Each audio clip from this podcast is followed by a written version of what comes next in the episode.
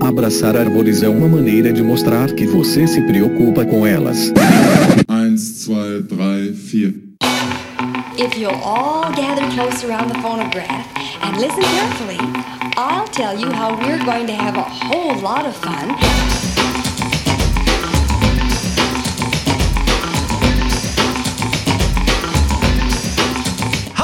Aqui é Fernando Lima e este é o Desabraçando Árvores. Um ba... Não, não, não, não. Pera aí.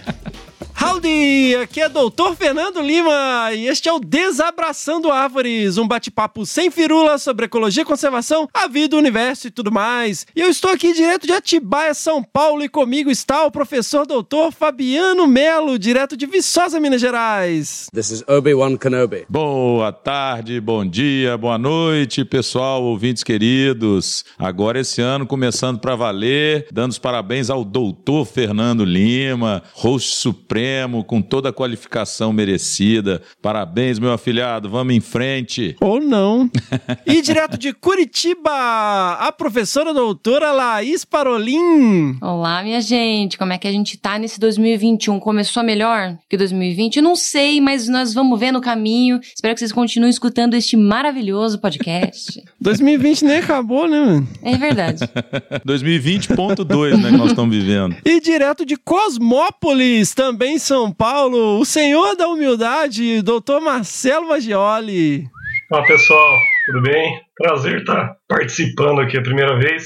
Muito bacana. Não é a primeira, né, que você já fez no Que Bicho é Esse aí pra falar das pacas? Ah, verdade, né? Que é um pouco diferente, né? Bem-vindo, Marcelo. Bem-vindo. É isso aí, pessoal. Nós estamos aqui hoje para celebrar a minha defesa de doutorado. Finalmente, depois de quase seis anos, velho.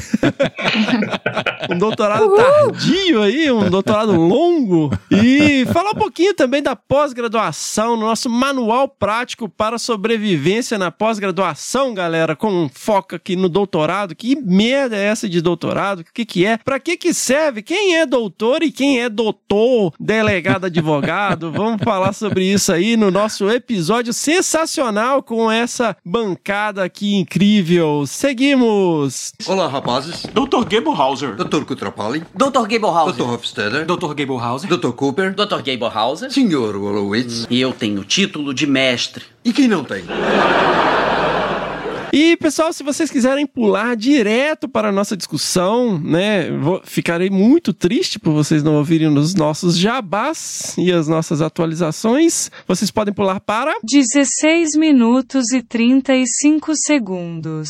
Então, pessoal, acompanhe esse podcast no Instagram, arroba Desabrace. Tem postagens falando sobre os episódios, os TBTs falando dos episódios anteriores, coisa bem legal para vocês ficarem sabendo da programação deste maravilhoso podcast. E também no Twitter. E nós temos um canal no Telegram, além do Facebook, lá o Desabraçando Árvores Podcast. Pessoal, estes episódios são trazidos a vocês por um grupo muito especial de ouvintes que nos apoiam no Padrim, lá no www.padrim.com.br barra Desabrace e no Catarse, no www.catarse.me barra Desabrace. Essa galera tem participação aberta aí num grupo exclusivo para os apoiadores e as apoiadoras, acesso aos episódios assim que eles ficam prontos, troca ideia lá com os nossos hosts, os nossos apresentadores aqui, essa galera sensacional. Então, muito obrigado a todos vocês que apoiam esse projeto e permitem que ele aconteça através desse apoio financeiro que nos permite ter essa edição maravilhosa com o nosso editor Senhor A. E vamos agradecer aos nossos novos padrinhos e madrinhas na categoria gênero. Lembrando que nós temos o gênero, não, na verdade,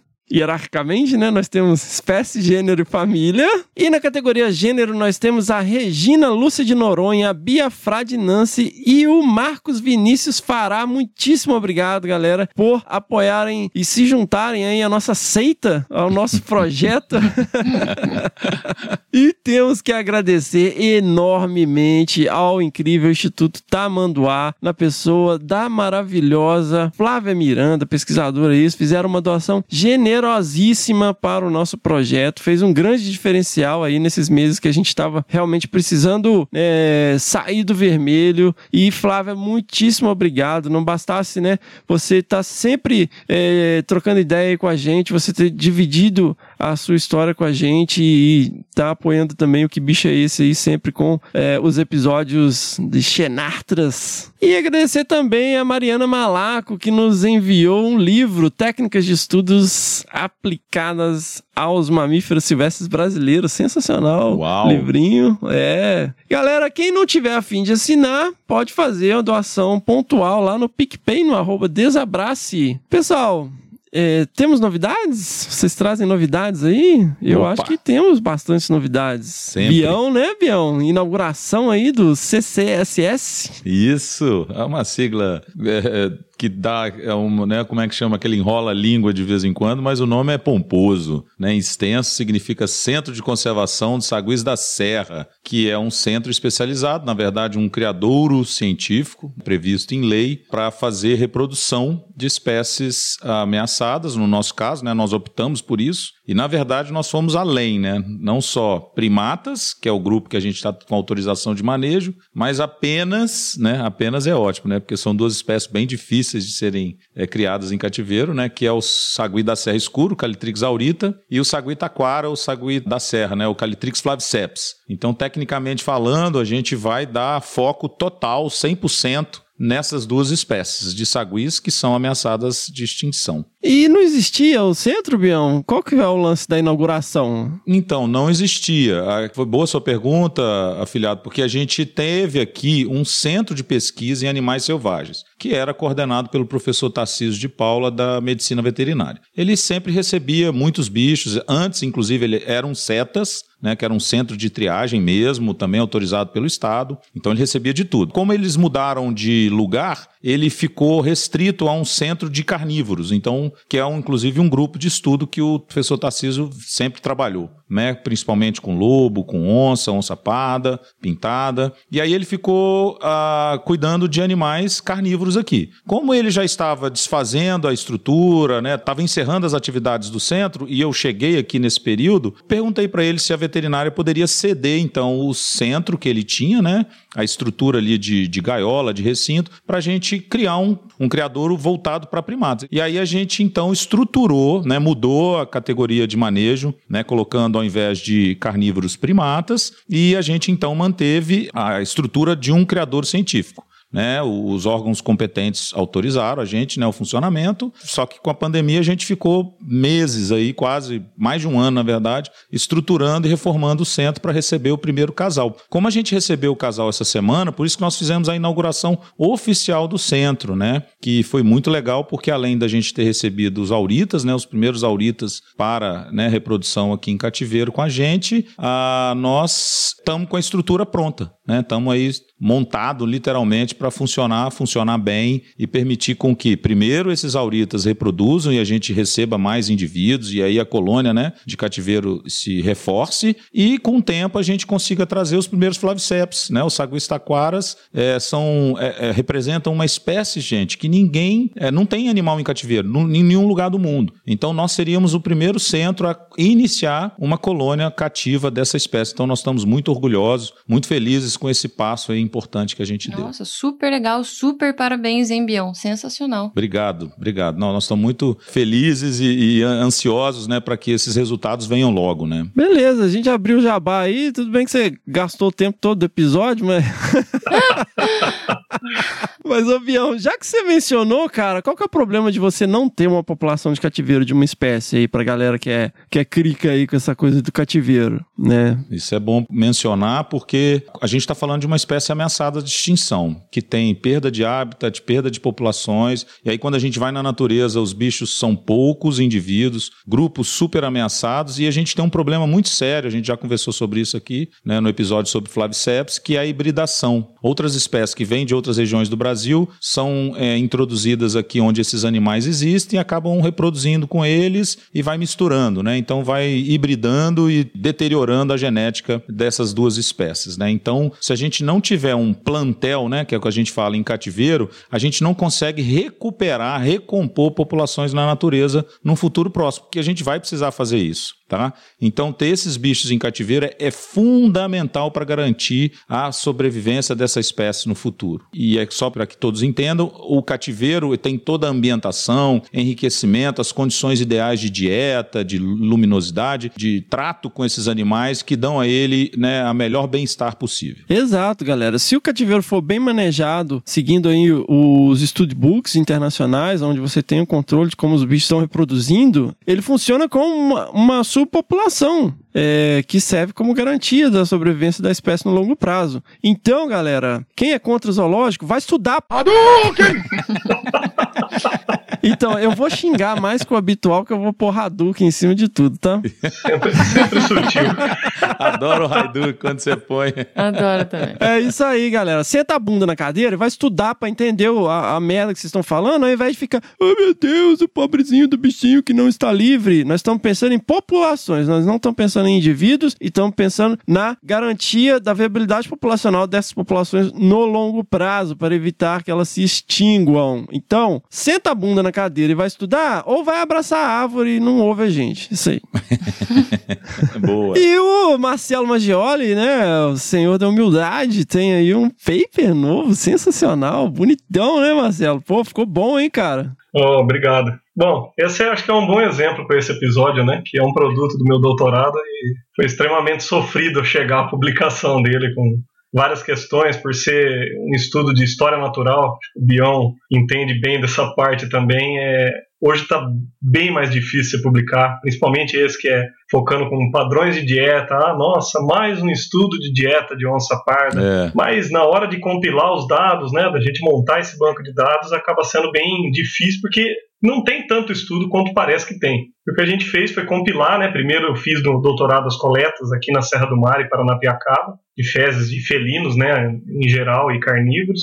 E a partir disso, né, a gente teve uma maior facilidade na identificação das fezes de onça parda, e daí resolvemos comparar a dieta dela não só nessas áreas contínuas de floresta, mas com as áreas modificadas também. E como principal resultado que a gente obteve foi que, conforme vai perdendo floresta, o tamanho e o peso das presas consumidas pela onça parda diminui. Louco isso, né? É interessante, não é um padrão tão fácil, porque, como eu ia mencionar, a onça parda ela tem uma dieta oportunista. Então, se tem presas grandes, ela consome presas Uhum. grandes. Se tem presas de médio porte, ela vai nelas. Se tiver pequenas, ela acaba, em algumas regiões, sobrevivendo disso. Ratos, aves, pequenas serpentes, lagartos. Então, é, foi um achado bastante interessante, porque é uma espécie que é difícil você obter um padrão, e isso é bastante variável né, entre as regiões de ocorrência dela. Praticamente pega quase toda a América. Né? É a espécie né, do hemisfério aqui ocidental que tem a maior distribuição. É, o meu orientador falou isso na minha defesa. Ele falou que o pessoal fala, ah, pô, a Mata Atlântica é o bioma que se tem mais informação. Eu falei, beleza, cadê os dados?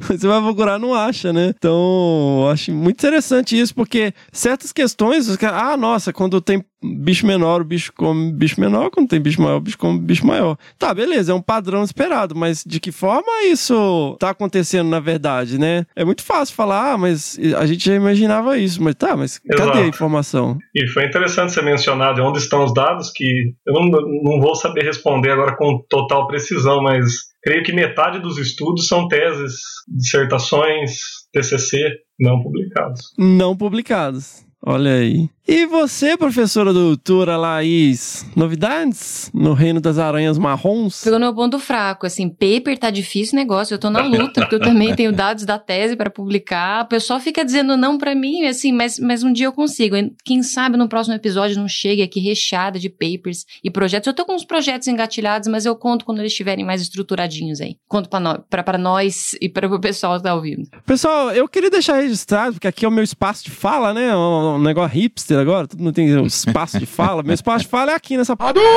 podcast. Então, eu só queria deixar registrado aqui a minha previsão de que nós teremos um grande aumento aí no número de tornados, principalmente aí no, no oeste do Brasil, no sertão, na região ali de oeste paulista, Goiás, tá? Baseado é, no meu conhecimento amador. E só queria deixar registrado aqui para poder apontar o dedo na cara de todo mundo e falar: Eu te disse.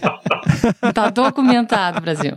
Tá bom? Tá documentado aqui. Tornados Ai, são ai, algumas ai. coisas que eu curto estudar sobre. É, não vou entrar em detalhes sobre isso, nós já estamos bastante avançados aqui. Mas fica aí registrado para depois no futuro eu poder é, cortar esse pedacinho de áudio aqui e falar: olha lá, galera, eu falei. Jogar na cara da geral. Antes de seguir, galera, queremos agradecer a nossa querida Caroline Gomes, do Bicho Preguiça Responde. É Muito querida. Galera, sigam lá, arroba Bicho Preguiça Responde, a nossa querida Caroline Gomes, pela força que ela dá sempre aí na divulgação dos episódios, né? Trocando ideia, dando dicas, explicando quais são as tretas do Big Brother Brasil, que eu não detesto, mas eu fico curioso às vezes de saber o que, que tá todo mundo xingando. um beijo pra você, querida. Muitíssimo obrigado. Mas é sério que ela faz treta com o Big Brother, velho? Não, ela me explica as tretas do Big Brother. Ela te explica? Ela tenta, né? Porque eu fico boiando. Galera, sigam lá também o Que Bicho é Esse, né? Procurem lá no Spotify ou no seu agregador de podcast preferido. O Que Bicho é Esse, que é um podcast quase independente, já tá praticamente independente, né? Nós não vamos mais tocar o bicho aqui, vocês ouçam lá, assinem lá nos principais aplicativos de podcast. E também o Que Bicho é Esse, criança, que é um spin-off do spin-off, onde a doutora Mirinha e o mestre Fernando respondem as perguntas das crianças sobre os bichos. E se vocês quiserem enviar perguntas, né? Gravar a criancinha, tiver uma curiosidade aí sobre o bicho do episódio, manda lá um áudio pra gente dizendo idade, nome e de onde está falando, lá via WhatsApp, no número que está no nosso perfil no Instagram ou no próprio Instagram. Não deixando também, pessoal, de enviar as suas pedradas no nosso e-mail, que é o primeirapedra@desabrace.com.br. Lembrando sempre as palavras de João, capítulo 8, versículo 7. Se algum de vocês estivesse em pecado, seja o primeiro a tirar uma pedra. Seguimos! Olá, rapazes. Dr. Gablehauser. Dr. Kutrapali. Dr. Gablehauser. Dr. Hofstadter. Dr. Gablehauser. Dr. Cooper. Dr. Gablehauser. Sr. Wolowitz. E eu tenho título de mestre. E quem não tem? Queridos, principalmente professor doutor Fabiano Rodrigues de Melo, Laís Parolim, professora doutora Laís Parolim, doutor Marcelo Maggioli, vocês que orientam pessoas aí no programa de pós-graduação, mestrado e doutorado. O que, que é um doutorado? Nossa senhora, hein? Vamos lá, doutora Laís. O doutorado é um grau acadêmico que ele é cedido, conferido por uma instituição de ensino superior que certifica é, academicamente uma pessoa que cursou, enfim, a sua capacidade de desenvolver pesquisa numa área da ciência. É isso, gente? É isso? Vocês concordam comigo? Concordo.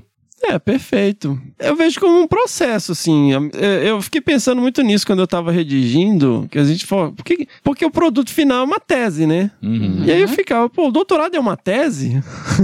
então se eu escrever uma tese sem ter feito as outras coisas, é, eu posso ter um doutorado? Ou se eu publicar um número X de artigo, eu posso receber o título de doutor? Mas eu acho que tem que ficar claro o seguinte: quem não é doutor, advogado, não é doutor, a não ser quem tenha feito doutorado. Importante. Nós já falamos isso também, né? Teve um que Falamos, falamos, isso. falamos. Delegado também não. Se ele não tiver feito, eh, recebido o título de doutor, não é doutor, tá bom? Que fique combinado aqui. Aí vem os advogados e falam: ah, mas você tem que falar com Dom Pedro, porque Dom Pedro fez. Meu, nós não vivemos numa monarquia, caso você não tenha notado. Nós vivemos na república, então pega essa declaração de Dom Pedro. Eu queria só lembrar isso, né? Que a gente tem regras instituídas, né? Nós temos a Constituição Brasileira e nós temos todas as regras que constituem né, as instituições que concedem, né? Não só as instituições, as IFES, né? Que a Laís mencionou, né? As instituições federais de ensino superior e, obviamente, todas as instituições particulares que pertencem a esse quadro de instituições de ensino que estão devidamente regulamentada pela CAPES, que é o nosso, é, o nosso órgão máximo que define né, e autoriza os programas de pós-graduação. Esses programas de pós-graduação têm regimentos, cada um deles tem regimentos próprios, mas a CAPES né, e o governo federal, de maneira geral, tem o regimento geral para funcionamento desses programas. Só que só ela, CAPES, que autoriza o funcionamento de um programa de pós-graduação. E sem autorização desse programa, você não consegue, se ele não está válido, você não consegue ter o título de doutor.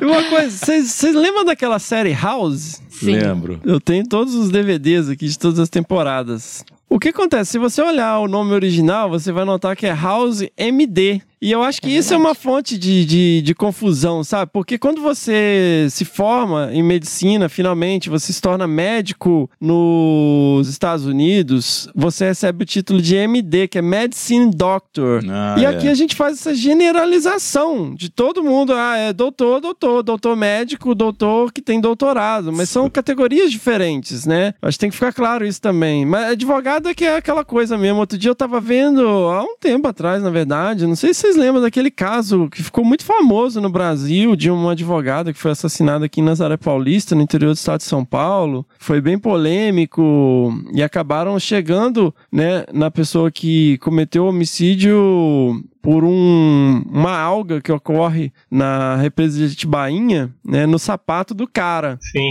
foi jogado naquela represa Não, não, Billings, foi na né? Tibainha, aqui em Nazaré Paulista. E. Ou não, posso estar errado. Não tô falando assim. É porque eu lembro, porque o, o IP é lá em Nazaré Paulista, né? Mas enfim, e aí tava um desses negócios da Netflix aí, tava passando uma investigação criminal, uma série brasileira, e tava. Tinha uns, uns trechos do depoimento desse cara, que era um episódio sobre esse crime. O cara que cometeu o assassinato, ele é advogado. E aí no vídeo tem ele exigindo ser chamado de doutor no depoimento, cara. Nossa, Nossa. velho. Ai, meu Deus, me poupa.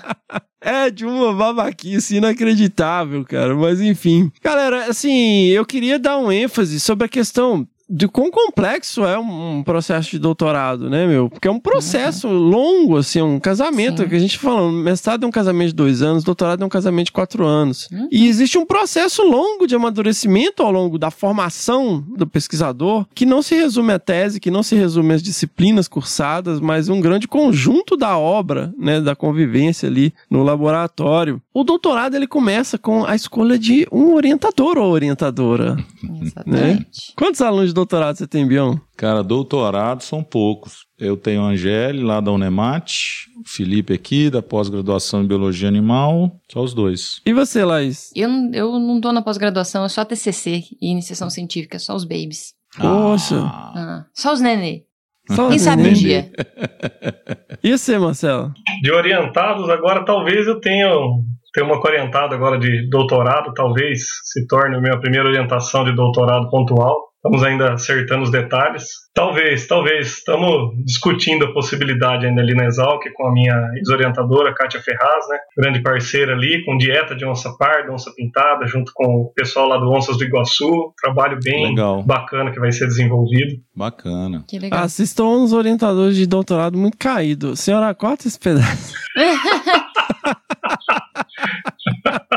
Eu tô só no começo ainda, você não pode cobrar muito de mim, não. Nós somos novos, né, Marcelo? O Fef- O Fefo não lembra disso, cara. Somos crianças. Galera, o doutorado começa, né, obviamente, com a escolha de um programa, né, e de um orientador que vai te orientar, que vai ser seu mestre, que vai ser seu mentor nesse processo. E aí toca a música de lembrança, senhora, porque nós vamos para o episódio onde eu e o nosso, né, onde o nosso querido professor, o doutor Fabiano Rodrigues de Mello, recebeu o título de Biwan Kenobi. Muito me honra esse título, inclusive. Olha aí! E onde nós explicamos quais são os tipos de orientadores. Que eu tenho uma teoria sobre o que eu chamo da trindade da orientação. né? E isso não vale só para academia, vale para o trabalho, qualquer coisa que você entenda que alguém é seu mentor, vamos dizer. Então eu acho que vale passar aqui essa mensagem, né, pra galera aí que tá a- aflita, vamos dizer, vários vários dos nossos ouvintes estão sempre trocando ideia, que acabaram de formar e tal. E eu vou falar aqui sobre isso para aqueles que estão pensando em seguir um caminho aí mais pro lado da pós-graduação, cara. Na, es- na escolha de um orientador, você precisa entender qual que é o perfil dele, né? Tem vários podcasts aí acadêmicos que falam sobre isso, vários textos de blog e tal, é, do tipo de orientador que te ajuda a publicar, do que faz isso, do que é aquilo, que é presente, ausente, tarará, tarará. Quem quiser saber mais por esse lado mais técnico, coloca tipo de orientador aí na podosfera ou na, no Google, você vai achar um monte, até de charge e tal. Mas, né, como aqui no Desabraçando não tem firula, nós vamos dar a real dos três existentes. Que Pra mim, eu acho que só existem basicamente três e aí um gradiente entre eles, vai. Sim. Mas, mas, tem que fazer um disclaimer que se você não assistiu Star Wars, você não vai entender nada. Porque basicamente você tem três tipos de orientador, Bião. Você tem o orientador Yoda, o orientador Palpatine e o orientador Obi-Wan Kenobi. Olha só. Cara, o orientador Yoda, ele também pode ser um orientador mestre dos magos. Lembra do mestre dos magos da Caverna do Dragão? Lembro demais, velho. Quem não lembra? Então, é aquele que aparece do nada, ele tem umas sacadas incríveis, né, que você nunca ia pensar, né? Ele chega e fala que vai abrir um portal pra galera lá do Fugir. da Caverna do Dragão fugir do Vingador e quando você olha de novo ele sumiu. E, e esse orientador, cara, é muito louco, assim, porque quando você tá conversando com ele, tudo faz sentido, velho. As portas da percepção se abrem, assim. Só que esse cara, ele tem um campo gravitacional, cara, que com o tempo você começa a perceber isso. Ele tem um campo gravitacional que faz com que você entenda as coisas quando você tá dentro desse campo gravitacional.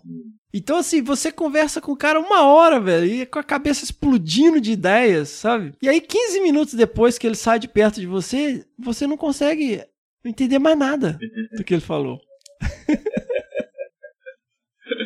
Aí você pega, cara, o seu caderno onde você tava anotando tudo que vocês conversaram, aí você fica olhando para aquelas anotações, cara, e não faz nenhum sentido. E aí você vai ter que ficar várias semanas remoendo aquilo até a hora que ele vai aparecer do nada de novo, né? Porque você nunca sabe se- Quando ele aparece, né? quando ele aparece, você pega ele no pulo no corredor, né? E assim, você não consegue entender muito bem, ele não fala muita coisa com coisa, é bem Yoda mesmo, sabe? Aham. Fala de trás pra frente, você nunca sabe o que ele tá pensando de verdade, sabe? Se ele se ele acha que você tem potencial ou não, se ele acha que você realmente vai se tornar um Jedi ou não, se ele quer te treinar ou não, você não consegue entender. Mas ele tem umas sacadas incríveis que você só consegue ter com ele. Se você conseguir sair da bolha do campo gravitacional e trazer. e tem, cara, o orientador Palpatine. Quem não sabe, o Palpatine e o Imperador são a mesma pessoa, spoiler. E é isso, cara. O orientador Palpatine, ele é meio bipolar, cara. É, ao mesmo tempo que ele é Palpatine, que ele é um senador e tal, ele vai, né, vira chanceler Sim. e ao mesmo tempo ele é um imperador. E ele é bem isso mesmo. Ele é o cara que consegue te levar pro céu e pro inferno rapidamente. E mas esse cara, ele é o orientador que vai te mostrar como ser respeitado no mundo acadêmico, como jogar o jogo do, né, como jogar o Game of Thrones da academia. Como publicar nas melhores revistas, né? Como ser o pica das galáxias e se tornar senador, depois chanceler e imperador no final. Então ele é aquele cara articulado, político, que consegue se inserir lá em todos os processos, né? Mas que não necessariamente. Ups. Que não É. necessariamente te deixa mais feliz, vamos dizer. Mas não se engane, né? Porque é um cara super importante, que tem muito a te, mostrar, assim, né? O problema é que ele, ele te mostra muitos caminhos, né? Mas que você precisa dos outros para te equilibrar. Porque, na verdade, ele quer que você se torne um, um Sith Lord, né? Ele não quer que você se torne um Jedi. Ele quer que você vá pro lado sombrio da força. E geralmente esse é o cara que né, te joga num triturador de carne na academia. E esse é o tipo de orientador que geralmente gera esses efeitos colaterais negativos que a gente vive falando Sim, e percebe aí, né? sim. Galera em depressão, se sentindo um lixo e tal. O que me leva então ao orientador Obi-Wan. que você é o orientador Obi-Wan, o Bião. Ufa, rapaz, já tava ficando preocupado. Eu já tava ficando preocupado aqui. O orientador Obi-Wan, cara, é aquele que te toma como pupilo, sabe? Ele presta atenção no que você faz, sabe? Ele procura te indicar os caminhos que podem te ajudar no seu crescimento. Ele quer que você avance, sinceramente, sabe? Ele quer que você se torne um Jedi, sabe?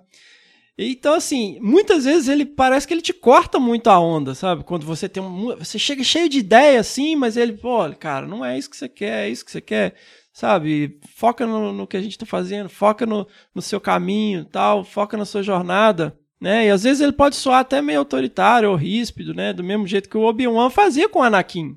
né? sim. Mas ele quer que você realmente progrida, né? E, e faz, ele faz isso para que você não perca o rumo, né? Para te orientar mesmo de verdade. Uhum. Então ele é o cara que quer que você seja um, um discípulo e que venha a estar ali de igual para igual Aham, no futuro, aham. né? Ele não tem nenhum medo disso. Claro. Esse é o Obi-Wan. E assim, embora cada um tenha suas características, é importante ter um pouco dos três, né? Por isso que eu falo que é a trindade da orientação. Sim. Você precisa, né? Se você tem só o Yoda, cara, você tá sozinho. Aham. Você tá perdido. Se você não é uma pessoa independente que se vira e tal, Você tá ferrado. foge do Yoda. É. E Você tem que ter os outros pra balancear. Bom, se você tem só o Palpatine, aí vai. né, se você quer ser esse tipo de pessoa, beleza. Ju- Junte-se a eles, né? É, Mas se você tem só o Obi-Wan, você também pode ficar muito dependente, muito na sombra dele, né? Porque você acaba. é, O Obi-Wan é a pessoa meio paternal, né? Sim. É o, grande, é o seu grande mentor, né? Que realmente quer que você se desenvolva e às vezes você cria um carinho muito grande e às vezes você pode ficar muito dependente dessa, desse tipo de relação, né? Tem que haver um equilíbrio na força. Então você tem que ter lá o Yoda que vai te dar as sacadas, você tem que ter o Palpatine que vai te mostrar como que você se insere, como que você articula aí no Game of Thrones Exato. e você tem que ter o seu Obi-Wan, né? Então para você achar o seu equilíbrio. Beleza, galera. Agora que nós tivemos aí esse flashback sobre os tipos de orientadores, nós vamos falar também sobre os tipinhos do, do doutorado, os tipinhos do lab, os tipinhos do lab da pós-graduação. É, e aqui agora eu posso falar à vontade, porque eu já defendi. Eita. Então, Medo. eu tinha isso tudo Que medo, anotado aqui no gente. caderno já. I have a master's degree. Who doesn't? Então vamos lá, galera. Vamos lá. Vocês vão me ajudando aqui se vocês se identificam, né? É, Pode crer. Todo laboratório tem o Sheldon, o carinha que é o pseudo savan. Ele é genial, ele se acha assim um super dotado, ele é a criança maravilhosa, né? Que é jovem, sai da graduação, vai pro mestrado, sai do mestrado, vai pro doutorado, super jovem e se acha assim um gênio da humanidade, né? Ele, ele realmente se vê como Sheldon do The Big Bang Theory. E aí tem também aquela coisa que a pessoa, ela não basta se achar um, um- um gênio da humanidade, ele tem que é, tirar onda. Com cabelo bagunçado, se fazer de doidinho, doidinha. Incompreendido. É, sabe? Nossa, virei à noite. Não, porque eu sou, sabe, fiz as análises bayesianas, da, da não sei o quê. Vocês conhecem essa galera ou não? Ô, Nossa senhora, o que mais tem? Eu chamo de professor de Deus.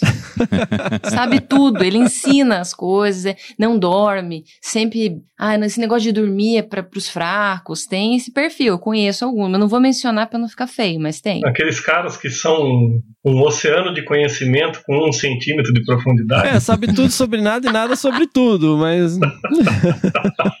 mas, o- mas o que eu vejo, assim, é que é, é- a grande dificuldade é a falta de contato com o mundo real também, né? Pode crer. Interagir com as pessoas, trocar ideia, porque é muito fechado nessa, nessa- nesse conhecimento, na busca da ler os artigos e rodar análise e escrever. E aí perde uma boa parte da pós-graduação, que é trocar ideia com as pessoas e crescer em cima disso, né? Ter humildade, né, em cima disso, né? Mas faz parte do perfil Sheldon fingir que tem autismo e síndrome de Asperger, né? Como é que fala? As- Asperger? Eu não sei, cada vez eu digo de um jeito, as pessoas me Eu corrigem de não todos. acerto, não. É, achar que tem que ser antissocial pra ser geninho, né? É verdade. Beleza, galera. E um outro tipinho que nós temos também é o programador ninja. Porque com o avanço, né, recente, você pegar aí nos últimos 10, 15 anos, houve uma grande mudança, né, no porque antes a gente acabou voltando às origens, na verdade, né? Porque antes, né, o Bião, Bião usou muito DOS, né, Bião? Tem apelido até hoje por causa disso. É, a galera nem sabe o que que é DOS, né? DOS é uma onde era Sistema construído. operacional, né? Antes do Windows. Prévio do Windows, né? Eu lembro que a gente usava muito software proprietário. O que, que é isso? É aquele pacote fechado que você compra, você não tem acesso É, a- a- ao código original, né? E são caríssimos, né? E com o tempo, algumas linguagens de programação, uh, alguns grupos começaram a desenvolver pacotes específicos para algumas linguagens de programação é, que são muito usados no mundo acadêmico, principalmente para análises estatísticas, né? E nós temos aí o grande, não sei dizer se é o principal hoje, mas o R, né? A linguagem Uhum. R, Uhum. e o Python, né? São os dois principais. E a galera se apaixona por linguagem de programação, porque, ah, nossa, o R faz tudo. O R faz pão de queijo. O R esquenta comida. O R, ai, o R é maravilhoso. Ai, o R é legal, sabe? O que é um erro horroroso. Você perguntar pra qualquer pessoa que trabalha com TI, com que trabalha realmente com data science, um erro muito grande é se apaixonar por linguagem de programação. Porque elas passam. antes, antes tiveram outras linguagens que hoje ninguém usa. O meu orientador, ele fica brincando que ele entrou nessa vibe quando ele usava Fortran, que é uma língua que ninguém nem ouve falar Nossa mais. Senhora. Eu nunca ouvi falar. Também, Também nem lembro disso. E, gente, no mundo acadêmico se estabeleceu que R é igual a estatística. Então, se você sabe programar em R, você sabe estatística. É verdade. Só que não, né? Só que não, porque estatística é uma coisa, R é uma linguagem de programação. Mas você tem nos laboratórios o programador ninja, que geralmente está associado com o Sheldon, genial. É, nossa, fiquei a noite inteira programando. Eu não uso mouse. Eu não uso mouse, eu só uso linha de código. Eu não uso mal.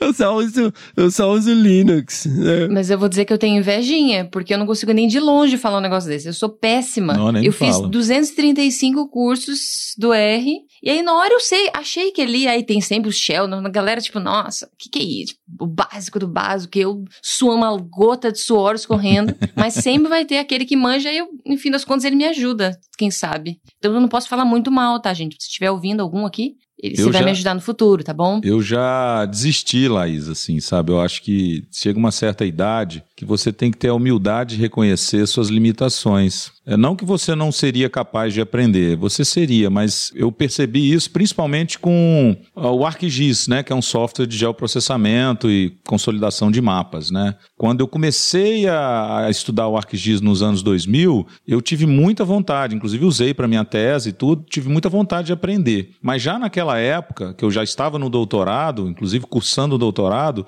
eu percebi que eu tinha que ter começado antes sabe? Para eu realmente virar um, um programador, né? Enfim, trabalhar bem com aquele, com aquele software, né? Eu precisava ter começado antes. E isso não aconteceu, então eu já abandonei a, a ideia, assim, sabe? Então eu acho que a gente tem que ter esse reconhecimento e é fundamental para que se você quer ser um bom especialista, acho que o Fernando está chamando atenção disso, né? Se você quer ser um bom especialista, quer ter bem estruturado esse conhecimento, seja de estatística ou seja de programação em R, você tem que começar normalmente cedo mesmo. A menos que você mude a direção e dedique aquilo. Eu não tive essa coragem, não mudei a direção e hoje peço ajuda às pessoas que entendem. Ponto final. Porque é assim que o mundo real funciona, né, gente? É isso Porque aí. É verdade. Eu não sei, eu tenho a impressão, às vezes, que esse, esse formato né, que a gente vê no universo acadêmico, eu já conversei muito com a Miriam sobre isso. Aham. Existe uma concepção de que você tem que fazer tudo. Exato. É. Não, eu que tenho que coletar os dados, eu tenho que fazer as análises dos dados, eu tenho que fazer os mapas, eu tenho que fazer as figuras, eu tenho que fazer a redação, eu tenho que fazer tudo, né? Eu tenho que ser o pica das galáxias. Mas na verdade, um dos processos é aprender a trabalhar em colaboração, né? Uhum. Porque ninguém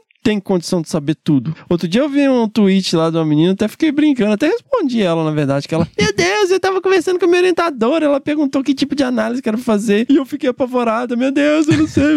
Eu falei, "Ué, fala que não sabe, qual que é o problema? Uhum. É, Isso reconheça. foi nos aprendizados do meu doutorado. Algo que o Bion mencionou, né? Você tem momentos que você tem que deixar o orgulho de lado e tem que pedir ajuda. Tem análises hoje, né? Pacotes de análises que são é, muito bacanas, mas são extremamente complexos. Sim. Tem no- novos pacotes se você não tiver um doutorado em matemática, você não consegue explorar de fato, né? E uma das vantagens, Fernando, acho que com a evolução agora, né, desses do, Python, do R, pelo menos do R que eu, eu- que eu uso assim razoavelmente, a gente tem muita coisa que você praticamente você encontra resposta para tudo na internet. Uhum. Então, de um É modo ou de outro, se você quer adequar um script, alguma coisa, você vai encontrar pecinhas para encaixar. Obviamente, você tem que entender um mínimo, né, de programação e também de estatística. Porque não adianta você ficar rodando um monte de análise sem entender o que você está fazendo também ou o que significa o Exatamente. resultado. Então não é só rodar, né? Não é só saber É. tudo da, da programação, mas no fim das contas, coisas que a gente já conversou em outros momentos,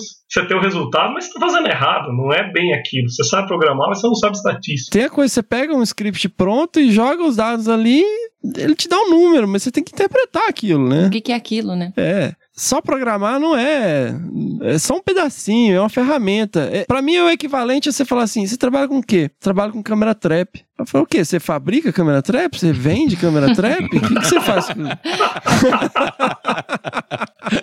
Como assim eu trabalho com câmera trap? Deixa eu- só- A não sei que você fabrica câmera trap. Manda o site aí pra gente comprar, porra. É a mesma coisa você perguntar para um marceneiro: você trabalha com o quê? "É, Eu trabalho com martelo. Não, não É é. verdade, é verdade. São ferramentas, gente. É isso aí. I have a master's degree. Who doesn't? Vamos para um outro perfil que é um, digamos que quase o extremo oposto desse aí, que é o ninja. Jason Bourne do campo. Ah, Ah, esse eu tô nossa. acostumado, hein? esse aí eu tenho. É o cara casca grossa, é o cara que vai amarrar a câmera trap na, na, na árvore, ele mete o pé ali na fivela, aperta ela até ela estalar. É o cara que eu não uso, eu não uso perneira, eu não uso, eu não preciso de facão, eu não preciso de anotar nada, eu lembro de tudo. Não levo água, não leva comida. Eu não preciso de Isso. ninguém. É. Nós discutimos perrengues de campo aí, lembramos um pouco disso, é. Né? o último perrengue de campo foi com essa, nessa toada aí do Jason Bourne do campo. E é o cara que acha que quem fica no laboratório, né, é, não é pesquisador de verdade, porque não vai pro mato, porque não vê o bicho. Nossa, eu conheço, mas eu conheço uma pilha. assim. Eu também, esse aí eu Nossa. convivo bem. Ainda bem que vocês, é só som, gente. Que vocês vissem meu olho girando aqui, ó. Porque eu conheço tanto. É assim, porque se você não tá no campo, você não é ninguém nessa área. Se você não tá em campo, o que, que você trabalha nessa área? Pô, mas tem o momento do campo, tem o momento da análise, tem o momento, né? da- Sem mas, dúvida. olha, vou até me segurar um pouquinho. E não só isso, né, Laís? Você tem que estar no campo e ser machão. Exatamente. exatamente. Né, levar água, frescura, né, não precisa não. E mulher não pode ir pra campo. Eu vou só jogar, se eu não vou trazer a polêmica no ar, mas mulher não pode ir Boa. pra campo. Eu já cheguei a escutar, gente, que mulher não pode ir pra campo porque mulher menstrua. Porque Ah, daí uau, vai Maria. o comportamento dos animais. Eu falei, meu Nossa, Deus, como assim? Tenso, tenso. Nossa, chocante. Esse tipinho. Sério? Você já ouviu isso? Cara, eu não entendo, galera. é, é, eu não sei como que passa no vestibular, né? Porque não para pra pensar no que tá falando, né? O que a gente está falando, né? O nosso público aqui que está nos ouvindo sabe que nós estamos falando muito direcionado para a área ambiental, né? Então, é o perfil que o Fernando está chamando a atenção aí de quem entra nos cursos, né, voltados para a área ambiental. Normalmente é aquele perfil, eu vejo, né, que isso é muito comum. O estudante ele vem cheio de imaginação, pensando que ele vai encontrar uma estrutura que leve ele para cuidar dos bichos, das plantas, que ele vai fazer viagens de campo maravilhosas, né, e que ele vai se organizar para isso e que a vida dele vai ser isso. Claro que dependendo do que ele escolhe, né, para realmente afunilar lá na graduação dele, ele vai viver muito com isso. Eu mesmo, né, a minha vida inteira fui para campo, fiz atividades de campo, mas em momento algum eu tornei isso algo fantasioso, né, ou paraíso, né? Você está indo para o paraíso ou que essas coisas. Não, pô, eu estou trabalhando com pesquisa, eu estou realizando a minha atividade fim né, que é desenvolver ciência, conhecimento, né? E aí eu acho que vem esse toque do Fernando, assim como a gente falou das ferramentas de computador, de computação,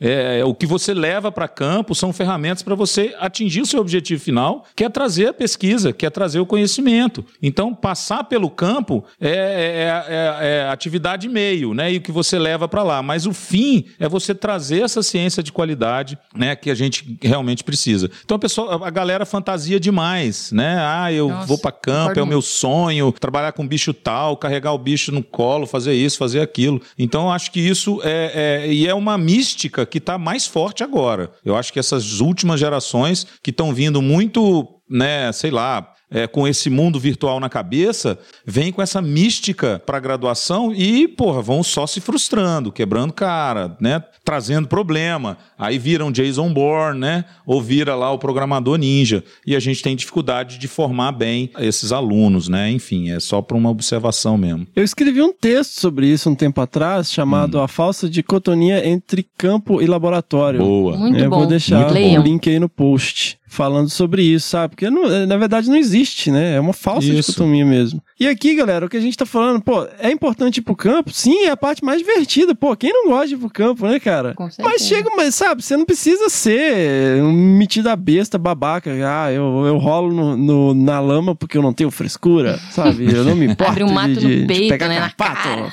passar repelente a frescura. Acho que isso é muito decorrente de uma coisa que acho que talvez a gente discuta um pouco mais à frente, que é a falta de maturidade do pessoal que entra na graduação, Sim. evolui para mestrado, evolui para doutorado sem parar, sem pensar, eu tenho que fazer, ou porque entrar no mercado de trabalho é difícil, que é sempre foi. E eu Sim, acho que essa questão do- dos extremos, né? Ou o cara é só programador, ou só quer laboratório, ou só quer campo, me lembra muito aquela questão do biólogo, principalmente o biólogo quando entra no curso, falar, ah, eu vim fazer biologia porque eu não vou lidar com gente nem com matemática. É isso aí. Ah, vai nessa. Essa é uma das, essa é uma das maiores ilusões que tem na biologia, é isso. Inclusive, eu disse isso, de matemática não, porque eu sou meio nerd, mas porque eu não gostava de gente. Aí eu virei professora, né? Mas enfim, só isso, né, Laís? só, Só, simples isso. assim.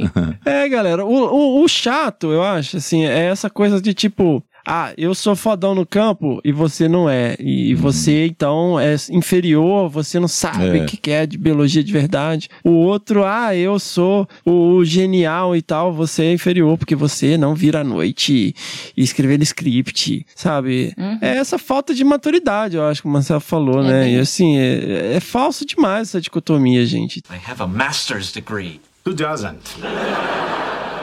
Vamos seguir pro próximo, que é o experiente, ou a experiente, que eu acho que, não sei a Laís, mas nós três nos enquadramos, né? Fala mais pra mim, me conte. Quem, quem é o experiente? É a pessoa mais velha, que tem uma formação, digamos, um pouco tardia, que já entra, às vezes, com filho no programa de pós-graduação, né? Tá mais escaldado da vida, sabe quanto custa um quilo de feijão. Que foi o meu caso. Formei grávido. Eu, no terceiro mês de, do primeiro ano, já tinha meu filho. Aí, ó. De doutorado que você tá falando. Eu for... Não, da graduação, meu. Ah, nossa, então você é campeão, você ganhou de mim. O doutorado veio outro. A que a Amanda é do mestrado, né, meu? A gente também brinca lá em casa que a Mandinha foi o diploma de graduação da FA e a Belinha foi o diploma de mestrado. Faltou de doutorado, mas aí a gente já desistiu. E o experiente, né, no programa de pós-graduação, ele acaba ficando um pouco deslocado, assim, ele é mais ranzinza, não tem mais muita vontade de ir pra Paciência. balada, de ficar indo cervejado em república, né, não? Ou vocês viviam na, na, vidinha de estudante? Eu trabalhava durante a graduação também, além de ter o, o meu, o meu filho. Acho que Eu se também, uns é. quatro anos eu participei de dois ou três churrascos, foi o máximo que eu fiz. O pessoal, ah, fica, vamos pra festa. Eu falei, cara, mas Isso eu eu entro às sete e meia amanhã pra trabalhar, eu tenho que pegar três condução pra ir embora. Eu falei, eu não vou ficar em lugar nenhum. A não ser que você me leve pra casa de carro. Do contrário, eu sinto O muito. cara que fala condução, ele, ele merece respeito, né, Vitor? Porque aí você sabe que o cara é trabalhador mesmo, velho. Fala Ele é o experiente, Condução, é. fala firma, lá na firma. Firma. No serviço. O Marcelo acabou de descrever esse perfil. O experiente. É, e o experiente acaba sendo o ranzinza, né? Pra galera do laboratório, né? Galera, é, pô, cara, né? Não interage com a galera, não vai nas férias, né, né, né.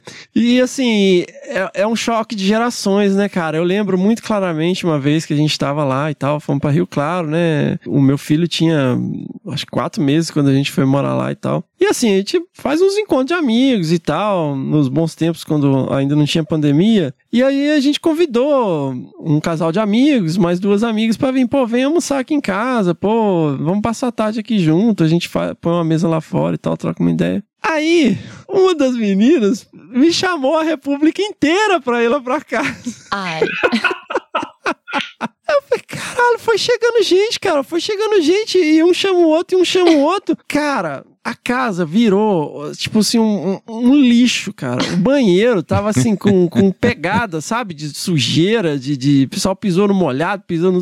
E aí a pia ficou até assim, um metro pra cima da pia, tinha louça suja. Aí depois que acabou a cerveja. Foi todo mundo embora. Aí eu falei, velho, que, que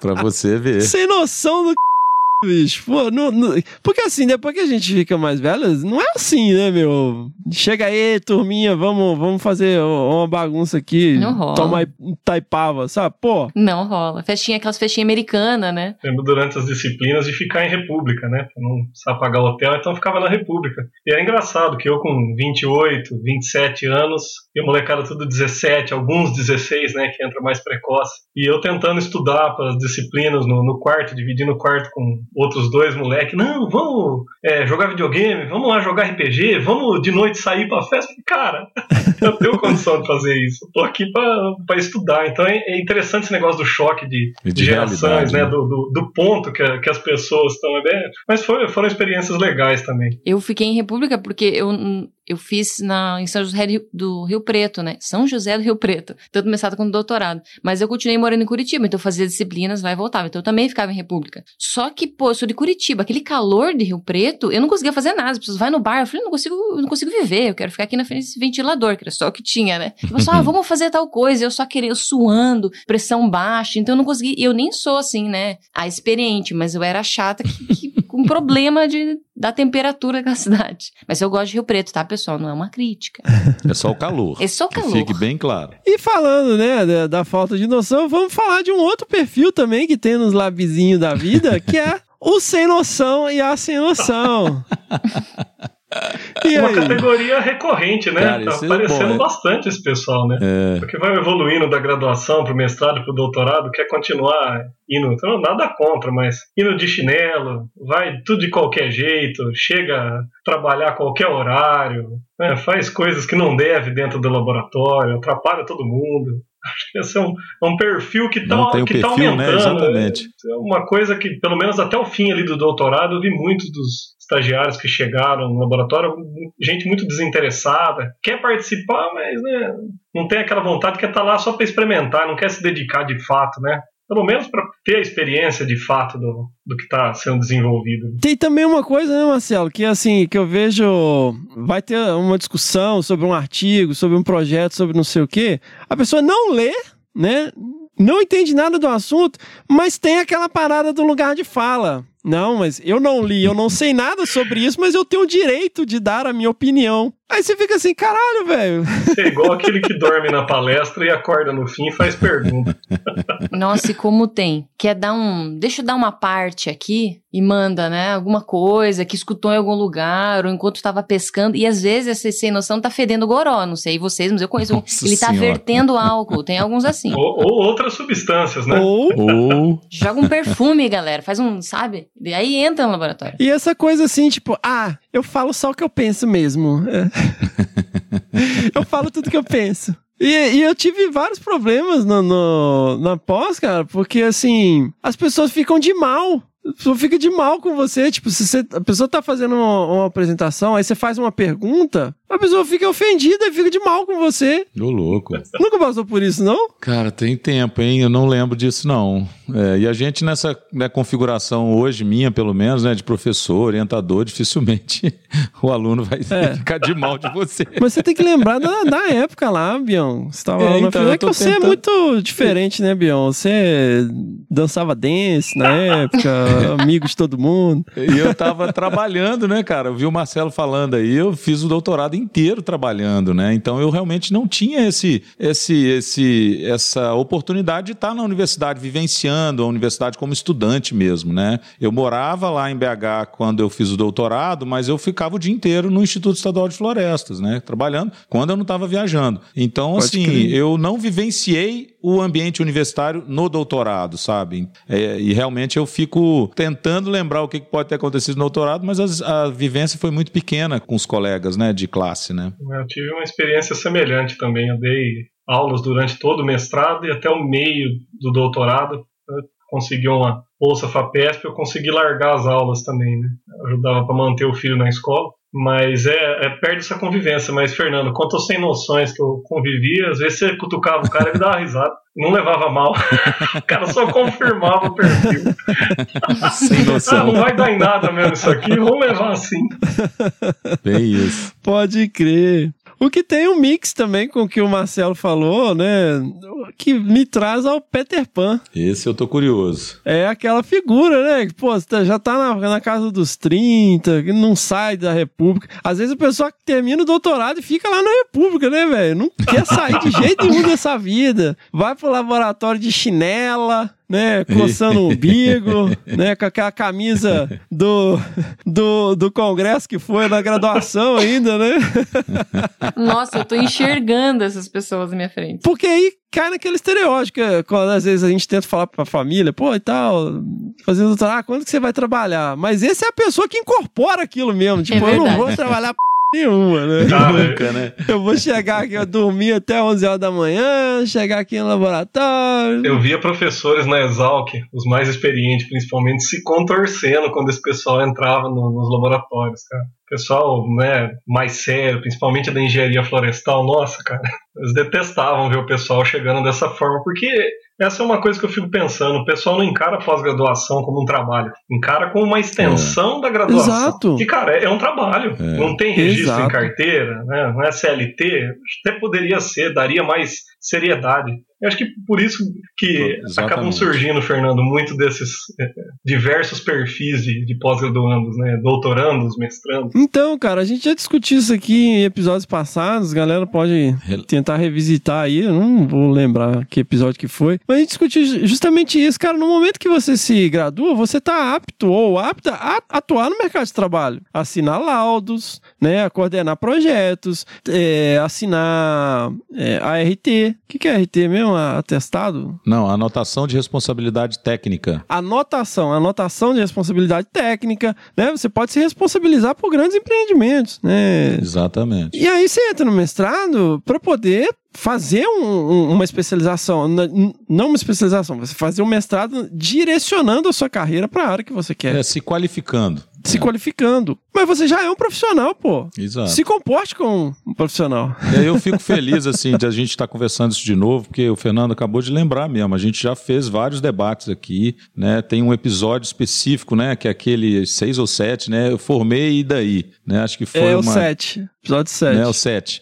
Foi formidável mesmo assim a discussão que a gente teve e muito disso está sendo trazido aqui para a gente relembrar, né, o tanto que é importante ter um comportamento adequado, pensar naquilo direitinho do que você está fazendo e, né, e, e representar o papel que você deve representar na pós-graduação como se fosse um trabalho. Né? A gente já martelou isso muito o Marcelo acabou de lembrar isso. Me, me dói o coração ver as pessoas entrando na pós-graduação como se fosse essa extensão da graduação, que eu sou apenas um estudante e que não se comporta como um profissional. Tá errado, velho. Tá errado. Por isso que vários grupos de pesquisa, de professores, se irritam com isso. Na área ambiental, a gente tem esses perfis com mais frequência. E a gente tem que mudar essa realidade, até em função do que a gente prega, né, do que a gente preconiza de, de, de comportamento. Para você se mostrar como um profissional, você está influenciando tudo isso. né? Então, eu acho que é fundamental você se adequar a essa realidade de pós-graduação como uma profissão que você está se qualificando e, buscando. Eu acho que a gente pode definir assim: quem está na pós-graduação não é mais estudante, é, isso profissional. Concordo. Boa. Exatamente. Mas aí tem que. Ai, mas eu não vou me vender pro sistema. Eu não vou. Ai, vocês têm que me aceitar como eu sou. Eu ia falar bem disso, eu fiquei pensando bem nisso que você falou, acho que você traduziu. Ah, se vender pro sistema, não é colocar todo mundo dentro de uma caixinha, mas você é um profissional, um profissional tem que seguir algumas coisas, tem que ter alguns horários, você tem responsabilidades. Aí você queima a cara com todo mundo e ainda que, pô, ah, é good vibes, que essa, na, na nossa área ambiental tem muito disso, né? Mas eu, eu me incomodo, eu tenho, eu, o Bel não tem nada a ver isso, mas eu tenho a galera que não sabe nem o CPF, sabe? Eu não sei, isso, porque não tem responsabilidade com Exato. nada, nunca precisou ficar usando CPF pra pagar conta, pra abrir conta, pra, sabe? Então, pô, não sei meu CPF, só um pouquinho. Pô, como só um pouquinho, A velho? mãe Essa foi galera... lá tirar o RG pra ele, né? É tipo isso. Então, sabe, é muito nessa. ai, deixa a vida me levar e fica, né, Peter Pan pra sempre jovem. Tem que ficar claro, galera, que a gente não tá julgando a aparência. Ah, pô, É o cara vem não sei o quê. Não é só. é, a gente tá questionando questão de responsabilidade, de postura com a vida, de postura com o seu trabalho, de postura profissional. Ninguém tá julgando aqui se você. Como que você penteia o cabelo, se penteia ou não penteia. Entendeu? Higiene pessoal. A questão não é essa, a questão é de responsabilidade, pô. Concordo? Porque plenamente. esse estereótipo é da pessoa que tá pouco se fudendo pra qualquer coisa, que a mãe tem que ir lá uh, tirar o RG pra eles, não, não tira, sabe? Viu? Mas higiene pessoal não pode deixar de fazer, não. Isso é- ajuda nas convivências de laboratório também, viu? Hoje, então, né, em tempos de pandemia, É, cara, porque, putz, eu já tive umas conversas assim que eu não conseguia me concentrar por causa do CC. Galera, pô, toma banho, porra. Porque essa que é a coisa chata, cara, que é o estereótipo do biólogo bicho, bicho grilo, do, do, do- do, sabe, do ambientalista bicho grilo. A gente tem que parar com isso. A gente só vai ser levado a sério quando a gente se comportar como profissional. E tem também o episódio 40, né, de organização profissional, que a gente discutiu isso. Muito boa, bom. bem lembrado. Porque é difícil você ter uma produtividade sendo porra louca, meu. Algum equilíbrio. Equilíbrio, gente. E o que nos leva a Poliana, que pode ser poliano também, do mesmo jeito que a gente falou, o Peter Pan tem a Poliana, é porque o- os nomes são, tem gênero, enfim. que é aquela pessoa, tipo, esse não é meu sonho. Quantos orientados já teve assim, Bião? Aí a pessoa fica lá seis meses no projeto. Mas eu não sinto que o meu coração está aqui. Eu preciso mudar de projeto. Isso não é o que eu sempre quis fazer. Cara, felizmente isso aconteceu pouco, mas acontece mesmo. E tem aquele gasto energético, né? Naquela formação inicial que você dedica e a pessoa se frustra, se frustra. Não, frustração. Putz, agora agarrou, né? Se frustra. Eu entendi, Bion. se frustra com essa situação. Eu, assim, eu fico incomodado com aquela coisa de que você conversou, explicou, mostrou o que, que vai ser. Aí a pessoa encara. Aí dá um tempo, por alguma razão, como o Fê falou, desiste, desembola. E você fica com um sentimento ruim pelo que você fez anteriormente, pelo gasto energético que você teve, sabendo que se tivesse outra pessoa no lugar e tivesse consciência daquilo, da importância, iria aproveitar isso e iria continuar. É só isso, assim, não que a pessoa não tenha o direito de mudar de rumo. Acho que ela tem total direito de mudar de rumo. Mas é sempre importante a gente imaginar o impacto disso na orientação. É isso que eu quero chamar a atenção. Você tem que ir, tem que estar com aquela convicção e, poxa, mais uma vez, a pós-graduação é um trabalho, né? Você está se dedicando a isso. Então, se você começa, escolhe bem. É aquela conversa inicial. Quem é o seu orientador? Qual o seu objeto de pesquisa? O que, que você quer efetivamente trabalhar. Ah, beleza, defini isso, sei que isso vai me satisfazer como profissional, dedica. Lá no meio do caminho, você por algum problema teve alguma desilusão, e eu particularmente acho muito ruim quando a pessoa desiste por uma questão de gosto, né? Se fosse uma questão pessoal, né, alguma questão muito maior, né, que te foge o controle, beleza. Mas muitas vezes as pessoas hoje chegam por questão de gosto,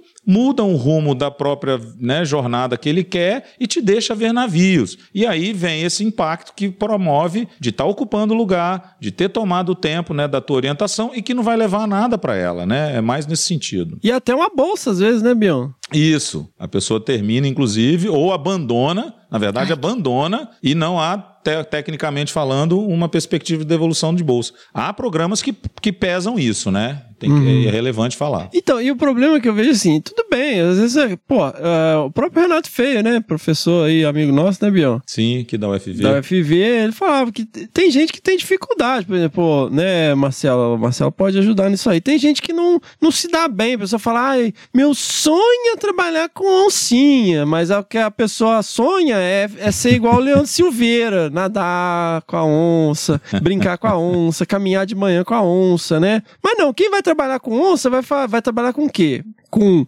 horas e horas e horas no campo, pra ma- a- a- coletando o quê? Fezes. Dados de pegada, Pegadas. cocô, uns cocô fedido, porque o bicho ca- carnívoro fede pra caramba, não é uma carniça. Ao menos se tiver Se tiver foto, vídeo, carcaça, bicho morto, né? É com isso que você vai trabalhar. E às vezes e é um trabalho de detetive, porque tem um monte de nuances, assim. Você raramente vê o bicho, tem contato com o bicho, né? Sim. Tem gente que não se dá bem com isso. E, e às vezes a pessoa vai se dar super bem no herpeto, porque pode, né, pega o sapinho, né, põe a mão no sapinho, vê o bicho, entra em contato com o bicho, ouve o bicho. Então aí é uma questão de identificar perfil, que é legal você fazer lá na graduação, não no doutorado.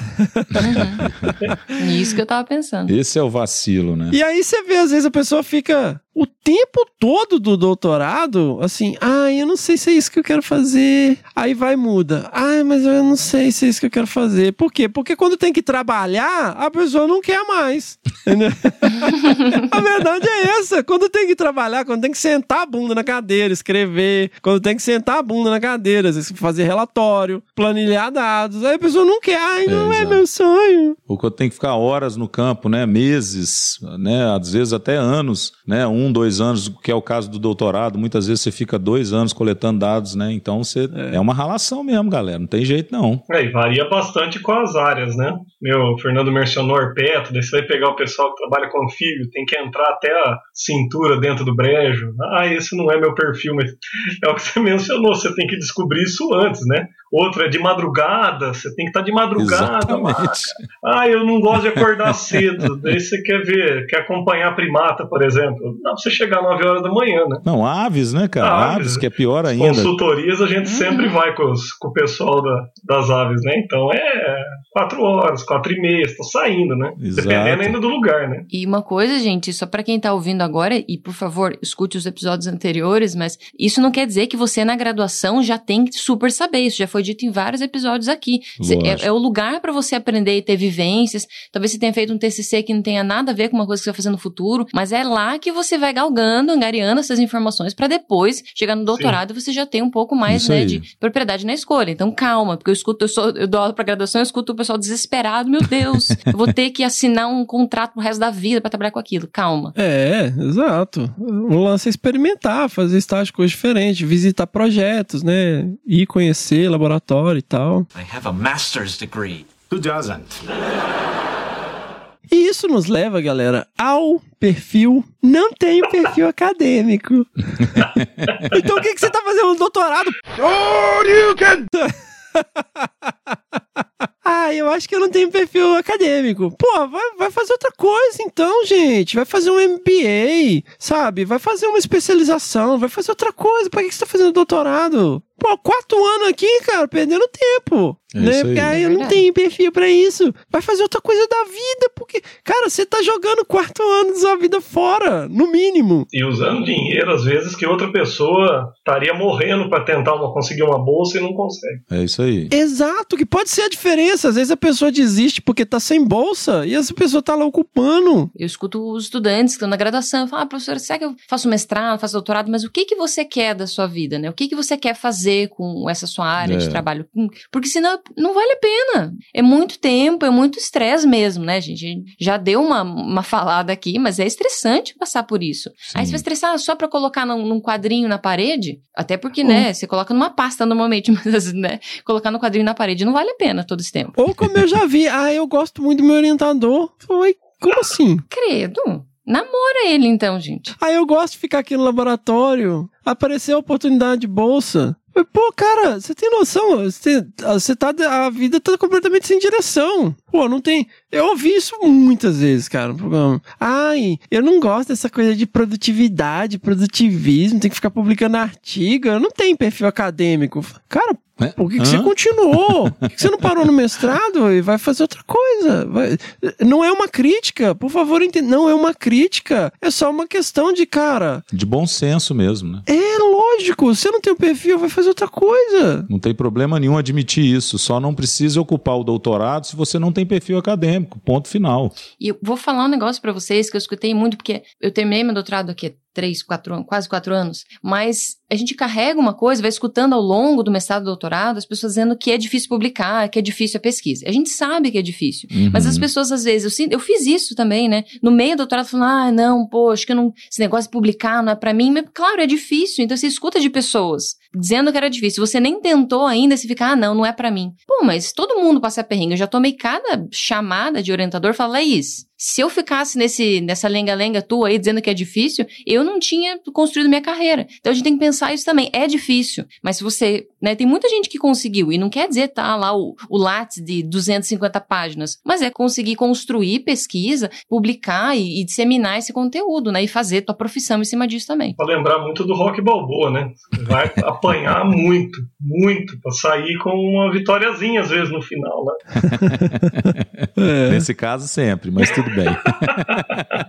Às vezes passa, cara, às vezes passa mais fácil. É E isso. tem a coisa de colaboração também, gente. Você tem um papel, você tem coisas a oferecer, uma caixinha de ferramentas que você sabe fazer, dados, é, skills, né? Que você pode contribuir nos trabalhos. Você não precisa ser. Eu, eu gosto muito. Um grande abraço aí pro, pro Adriano Chiarello, professor doutor Adriano Chiarello, que ele falava às vezes, falava, meu caro, você acha que agora a gente pode ficar quatro anos pensando, né, naquela hipótese e tal? Não, você tem que agilizar, articular as coisas e ir fazendo, né, e, e pensando em coisas um pouco mais pragmáticas e objetivas. Então, galera, a gente vai voltar nesse assunto, mas, pô, você não tem perfil acadêmico? Vai fazer outra coisa. Nem Simples. entra no doutorado. É Nem isso aí. entra. Você que tá aí Isso. pensando, ai, estou no mestrado, pô, vou fazer. Nós vamos voltar nesse assunto aqui. Mas eu queria, antes da gente mudar de tópico, galera, falar dele. O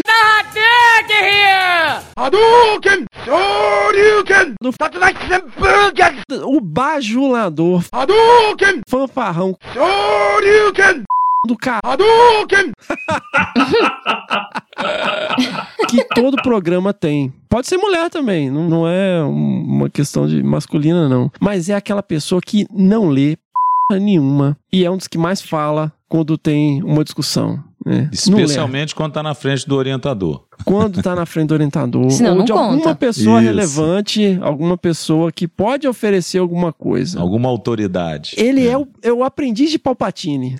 ele é o, ele é o aprendiz de Palpatine. Gente, identifique essa pessoa e fuja dessa pessoa. Marque Corta ela e pessoa. fuja. Porque essa pessoa- ele não tem ética, não tem nenhum código de conduta, não É tem honra. Gosta de se pendurar. Gosta de se pendurar e levar crédito pelo trabalho dos outros. Boa. Que é aquela coisa assim: ele pega o negócio, terceiriza, pega e ele leva pro orientador. Ah, olha aí e tal, não sei o quê. Entendeu? Nossa. E você pode rapidamente perceber essa pessoa também pela forma com que ela trata as outras pessoas que não têm nada a oferecer. Como Boa. que ele trata o estagiário, como que ele trata o aluno de C, como que ele trata a pessoa que está ali, de repente, numa situação mais complicada. Dá para identificar por aí primeiro. E é aquela pessoa traiçoeira, cara. Ele é o aprendiz de Palpatine. Identifica essa pessoa, todo laboratório tem.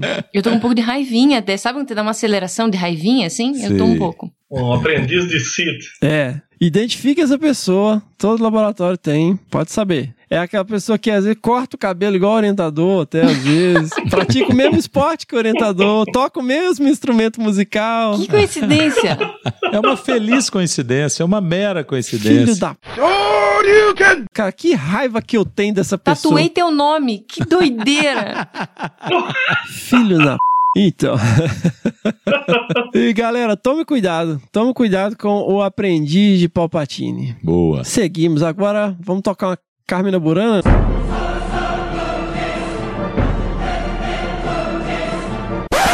Não, vamos encontrar Ramitep aqui.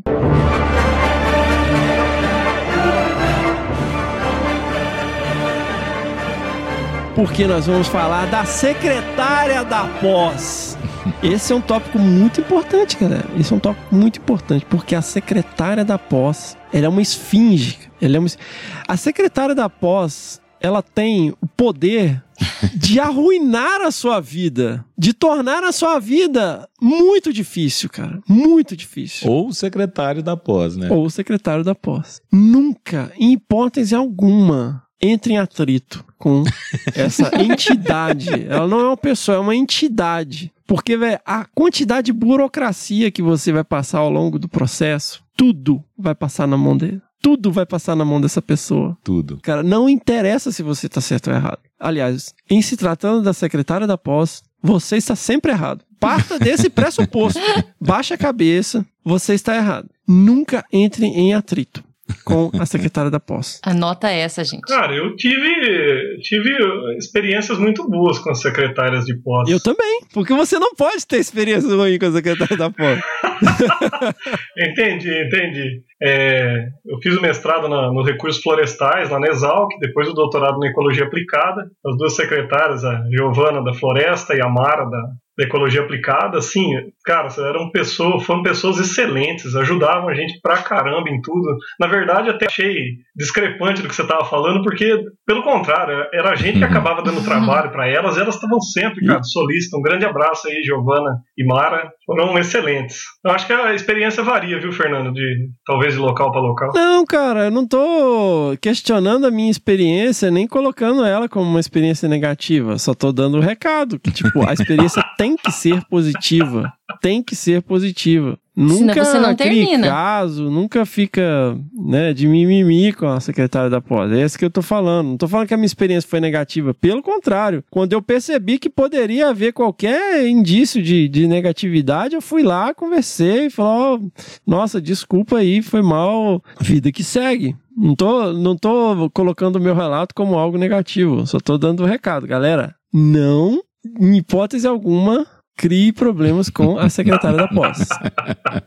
E é um passo importante, definitivamente, gente. A burocracia realmente da pós-graduação, ela consome muito, né? Consome o secretário ou a secretária e consome o coordenador da pós. Digo isso com tranquilidade, já fui vice-coordenador de uma pós e acompanho né, os atuais coordenadores dos programas que eu estou vinculado. É uma burocracia infinita. O Coleta Caps, ele é praticamente desumano né, e é fundamental para a gente medir mesmo né, o grau de eficiência e de qualidade dos programas. Não tem jeito, não tem como escapar muito disso e é o que nós temos para o momento. Mas para a sua dissertação, para a sua tese, a secretaria também ela é fundamental porque ela te dá esse direcionamento dos papéis, da documentação. Sim. Então é isso aí, moçada. Nunca desafie a secretaria da pós. É, cara, porque imagine, cara, a quantidade de coisa que chega na mesa dela o tempo todo. Entendeu? Tudo que ela tem que lidar com toda essa burocracia passa por ela, filtra ali. E aí você vem com um probleminha de merda e fala: "É, pô, eu não li o regimento, não sabia que eu tinha que fazer isso. Ai, ninguém me avisou. É. O Ninguém me avisou é ótimo, não? A sua vida vai ser muito complicada. É isso aí. Seguimos, moçada. I have a master's degree. Who doesn't? Vamos falar um pouquinho do jogo, galera. Nós vamos falar das armadilhas. As armadilhas da pós-graduação. Agora vem. Galera, existem pequenos jogos de poder que você não deve, você deve identificar, mas você não deve ficar entrando em melindre e tal. Tomem cuidado, tomem cuidado com o bajulador. Tomem cuidado com essa pessoa, porque essa é uma pessoa que você não pode confiar, você tem que saber em quem confiar. E existem várias armadilhas. Uma delas é qual? É o cafezinho. A máquina do café é o instrumento que mais trabalha na pós-graduação. Mas ele também pode ser uma armadilha. Por quê? Porque aí toda hora alguém te chama, pô, vamos ali trocar um, tomar um café? Vamos, vamos lá tomar um café. Aí você vai lá, aí você tá tomando café com aquele brother ou aquela sua amiga que você foi inicialmente. Aí você já tá quase acabando seu café, vem outra pessoa que você não vê um tempo. E depois vem outra. E as pessoas vão saindo, e se você bobear, você entra num vortex. E que você fica só ali no cafezinho trocando ideia, cara. E não faz porra nenhuma. Você é puxado pra dentro, gente. Muito cuidado. Exatamente. Um outro, uma outra armadilha que a gente vê também são os vampiros, cara. os vampiros, sabe? Às vezes você tá ali focado trabalhando, aí vem, ah, como é que faz isso aqui? ah, me falaram que você sabe fazer mapa. Você não faz um mapa pra mim? Nossa, cara, isso é terrível. É rapidinho. É rapidinho, tipo uma semana pra você fazer o mapa, mas tudo bem. Aqui, eu, eu não tô conseguindo resolver o problema desse script. E tem também, isso aí são os vampiros práticos e tem os vampiros emocionais. Ah, né? Que esse, você fala assim, ah, como- nisso. e aí, beleza, como é que você tá? Ai, acho que meu orientador não gosta de mim. Ai, minha vida tá uma merda.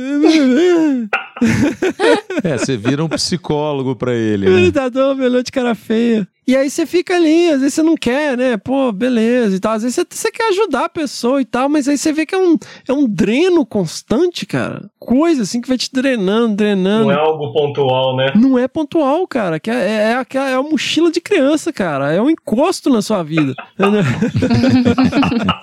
Já fui, tá, gente? Então, me desculpem, minhas amigas, mas eu superei, tá? Eu tive meus momentos tá? de emocional, tá, gente? Eu, dessa de, ai, não vai dar emocional. tempo, não vai dar tempo. Pô, o que, que eu tenho com isso, né? quem não, né? Tá, pô, Laís, quem não, né? Ai, eu já escrevi desculpa. pro Marcelo 11 horas da noite. Marcelo, caralho, velho, eu não vou conseguir defender o doutorado.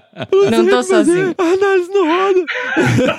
De- lágrimas, muitas lágrimas. Ah, eu acho que essas partes acontecem, mas é, eu, eu entendi que acho que é, é a pessoa que está sempre nesse estado, né? Não é um, um É momento ou outro. É claro, É. todo mundo. Eu tive é, coisa que não aconteceu comigo no mestrado, no doutorado, ter aquelas crises, crises de, de, de raiva, de querer quebrar tudo que encontrava na frente. Eu não sabia explicar por quê. Aconteceu, daí você vai juntando, né? Você vê as pressões que tem, você tem que entregar, tem a sua vida que você não abdica, né? Igual muitas vezes o programa de pós-graduação pensa que você abdica da vida para fazer a pós-graduação. E você tem uma série de outras coisas. Mas aí você tem aquela pessoa que os americanos chamam de basket case. Tem até uma música do Green Day. Do you have the time to listen to me whine about nothing and everything all at once? É, você tem tempo pra me ouvir choramingar? é isso que eu sabe. Tem o basket case. É, então, assim, toma cuidado, né? A gente quer se preocupar com as pessoas, mas tem que ver se a pessoa não tá te drenando também. E vira uma coisa. acaba complicada. Né, a gente que. A, a não ser assim, você vê que é um amigo, uma amiga que tá em depressão e tal, tá, tá passando por problema sério e tal. Mas se você vê que é o perfil da pessoa, só fica fazendo isso. E é aquela coisa também, da pessoa que fica te interrompendo o tempo inteiro, te, te pedindo coisa o tempo inteiro. E uma pessoa que faz muito isso, sabe quem que é? É o bajulador, filho da. Que sempre vai ser um vampiro. É, o orientador pede um negócio pra ele, ele vai lá e pede você pra fazer. É isso aí. Se proteja. Exato. E galera, e junto com essa questão do basket case, tem o The Mimimi Spiral. e eu tenho uma hipótese, galera, que eu vou levantar aqui, que, né, eu gosto muito de levantar hipóteses, vocês sabem? De a origem do mimimi. Qual que é a origem do mimimi? Do meme, mimimi. Eu não sei. Também não lembro. Eu tive um insight. A, a pessoa, quando ela não quer falar que não sabe, ela fala assim: Eu não lembro. Bobão. Olha aí. O, eu tive um insight sobre isso assistindo Procurando Nemo. Tem uma cena do Procurando Nemo onde a Dory tá com o pai do Nemo e eles encontram um cardume de peixe. Não sei se vocês vão lembrar que eles, eles ficam tentando animar a Dory. É, Ah, olha aqui, a gente virou um navio pirata. Ah, e o cara fica, ah, não, então, isso é muito óbvio, não sei o quê. E aí eles ficam, oh, fica quieto aí e tal, não sei o quê. Tem uma hora que eh, o o pai do Nemo começa a falar um negócio e eles tomam a forma dele. Somebody please give me directions. Somebody please give me directions. I'm serious. Blah blah blah, me me blah blah blah blah blah me me me. Thank you. Oh dear. né? Aí eu falei, pô, será que essa é a origem do mimimi? Porque na verdade é M-E, M-E-M-M-E, mimimi, eu, eu, eu, sabe? Ah, é aquela pessoa que crer. você fica assim, eu, eu, eu, é, bê, bê, bê. Talvez essa seja a origem, né? Que a gente converteu pro mimimi. O que, que vocês Nossa, eu acham minha nunca tinha pensado nisso. Nossa, É aquela também. pessoa... É a pessoa que fica só eu, eu, eu, ai, eu, eu, eu. Temos, temos muito. Cadê o Te- Santo Google, gente? Tem que ver isso aí no Santo Google. Não, não, não vamos checar essa hipótese. Essa é a minha hipótese. Porque essas coisas são orgânicas. Você não leu o Gênio Egoísta? Pô, essas coisas são orgânicas, independentes. Elas se criam. Igual o tererê. Você sabe a origem do tererê? Também não. Who there is. Who Nossa. there is. Uh, tererê. Nossa É senhora. o tererê. Já valeu esse episódio pra mim, gente. These three words mean you're getting busy. Whoop, that is Hitman.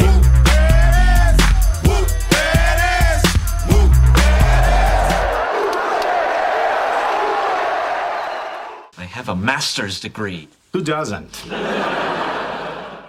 Eu queria falar de mais uma armadilha que eu lembrei. Fala aí. Questão de você pegar mais trabalho do que você já tem para fazer com o seu doutorado. Porque oportunidades, principalmente se você começa a desenvolver, consegue publicar, ou vai bem no campo, ou consegue lidar bem com dados, às vezes outras pessoas, outros pesquisadores, os seus próprios colegas ou professores veem potencial e te oferecem mais trabalhos para você desenvolver. E às vezes são coisas muito interessantes, você se envolve profundamente naquilo, e a hora que você percebe, você já passou três anos do seu doutorado nisso, e a sua tese ficou para trás. Exato. Então essa é uma armadilha, é, são coisas interessantes, as colaborações, a convivência do laboratório, né? De fato ajudar, né, os colegas que precisam, você também nessa via também ser ajudado, mas é uma armadilha também que pode ser muito perigoso, porque você desenvolve outros trabalhos que muitas vezes têm relação, mas não se encaixam dentro do seu doutorado. E a hora que chega no final, meu Fernando mencionou, por fim, o que você vai ter que entregar é uma tese.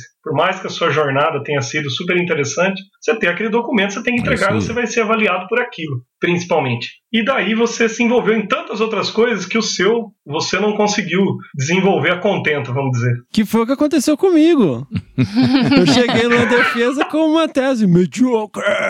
Mediocre. Como diria. É, eu, eu passei um pouco por isso também, acabei me envolvendo, e, e daí você entra, você chega e fala, nossa, tem tanto para terminar, e você tem que pedir prorrogação, e o prazo vai te enforcando, e você vê que não está conseguindo, por fim das contas. É uma armadilha, são é, é, coisas muito interessantes, mas tem que ficar muito atento para não pegar mais do que. colocar na boca mais do que dá para mastigar. Perfeito, perfeito. Saber dizer não, gente, importante. Eu posso falar por experiência própria. I have a master's degree. Who doesn't? Tome cuidado com os Vogons, galera. Os Vogons são esses seres, né? Vou deixar aqui a galera do Guia do Mochileiro das Galáxias explicar. Os Vogons são uma das raças mais desagradáveis da galáxia. Não são maus, mas são mal-humorados, burocráticos, metidos e insensíveis. Seriam incapazes de levantar um dedo para salvar as próprias avós da terrível besta vorazitral, sem ordens através de um formulário em três vias, a enviar, devolver, questionar, perder, encontrar, abrir o um inquérito, perder de novo e finalmente deixar três meses sob um monte de turfa para depois reciclar como papel para acender fogo. Jamais, em hipótese alguma, permita que um Vogon leia poemas para você. Eles não pensam, não têm imaginação, a maioria não sabe nem soletrar, eles só administram. Você pode se perder loucamente no mundo da burocracia também. Toma cuidado com isso. Isso também é uma armadilha. Pô, cara, sério, eu juro pra vocês. Eu já tive que sair daqui de casa em Atibaia, pegar o carro, dirigir duas horas até Rio Claro, pegar um papel lá no departamento, imprimir lá, pegar uma assinatura, andar 500 metros, entregar na pós de volta e dirigir Nossa. 200 quilômetros de volta para casa. Galera, tomem cuidado, observem, vejam o regimento, tomem cuidado com essas coisas, porque você pode se enrolar pra caramba no final do programa, porque você às vezes não deixa, deixou é, de entregar um papel que aquilo complica a sua vida toda, porque nós vivemos no meio dos Vogons nós vivemos na República do Papel, velho. Cara, a loja do Desabraçando, vocês não fazem ideia do que que é. Criar. O que que você tem que passar pra você emitir uma nota fiscal eletrônica. Vocês não fazem ideia, gente. Tem que vender a alma, né? O negócio é inacreditável. Então fiquem ligados nisso para não chegar lá no finalzinho você tem um papelzinho lá que complicou todo o processo. É isso aí. E o duro que tem demandas assim também, né? Que mesmo você não esquecendo, às vezes é pontual. Você tem que ir pegar aí duas horas de estrada para ficar 30 minutos na universidade e embora. Exatamente, foi o que aconteceu comigo, assim. É um negócio que era para acontecer neste momento e nesse momento eu já tinha vindo embora, né? No mestrado também aconteceu ah, isso, isso comigo. É super importante. Eu tive que ir lá em Belo Horizonte para resolver um negócio. Tentem adiantar o máximo.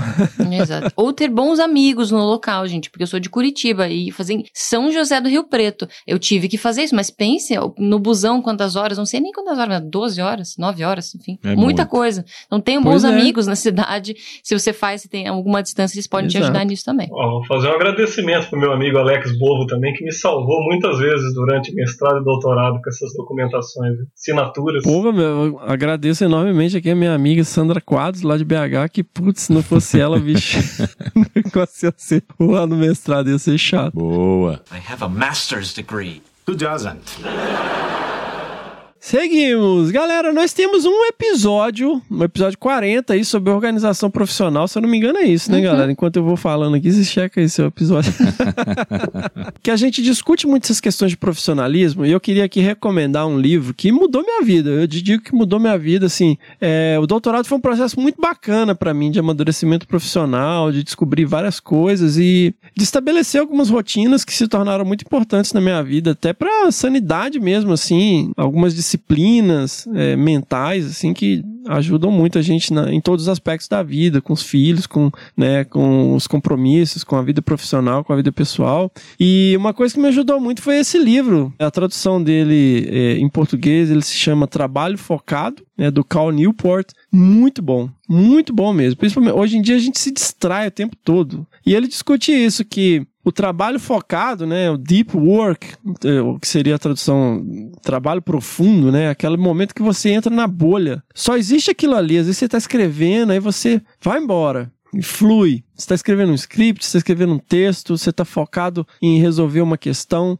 Você só pensa naquilo, não tem notificação, você não está vendo e-mail ao mesmo tempo, você não está vendo WhatsApp ao mesmo tempo, você não está vendo re- rede social. Ou seja, sua mente está comprometida só com aquilo ali naquele momento. Você está completamente focado. E esses são momentos é, curtos que a gente tem ao longo do dia. Às vezes é uma hora de trabalho focado, duas horas de trabalho focado, com muita disciplina, três horas de trabalho focado, que às vezes você resolve um negócio que está se arrastando por semanas, mas que você fica, ah, eu tô aqui, mas a minha janela de e-mail tá aberta ali, celular pitando, aí você tá escrevendo um texto, você tá revisando um artigo, você tá escrevendo uma proposta, aí você para para atender aquilo, ah, e quando você vê, você já passou uma hora, você escreveu três linhas, né? Então, eu recomendo muito essa, esse livro, é muito legal. Eu ouvi né? um episódio sobre isso, né? O método Pomodoro, né? Eu nem sabia direito, mas é muito, Muito legal. bom. É bem isso que você falou: 25, 30 minutos de foco, concentração total, tudo desligado. Exato. Aí cinco minutinhos, levanta, inclusive. Mas aí ele fala bem isso, galera. Tem que levantar. Nem que seja para você esticar o corpo, Sim. mas você tem que fazer o corpo sentir Exato. a diferença do que você estava fazendo ali sentado. Então você levantou, esticou, olha o WhatsApp, olha o e-mail, beleza. Cinco minutinhos, voltou. E aí eu acho que a cada duas, três horas, né? Intervalo de meia hora, né? Intervalos maiores. É. É, bem legal, achei Uhum. assim bem interessante isso. É, o Pomodoro é, é até bem, bem antigo, até eu lembro quando eu li sobre isso no mestrado. E é importante, no momento de intervalo, você tem que Legal. obrigar o seu cérebro a trabalhar com Isso, partes boa. diferentes do Ele cérebro. fala muito né? isso. Porque Tem que haver com a questão mental, né? Seu cérebro tem que desligar daquilo que você estava fazendo para poder descansar. É uma ilusão, né? É uma ilusão que você vai ficar, vou ficar cinco horas seguidas fazendo isso. Você não vai fazendo isso. É ilusão. Então, Não. se organizar Não. faz-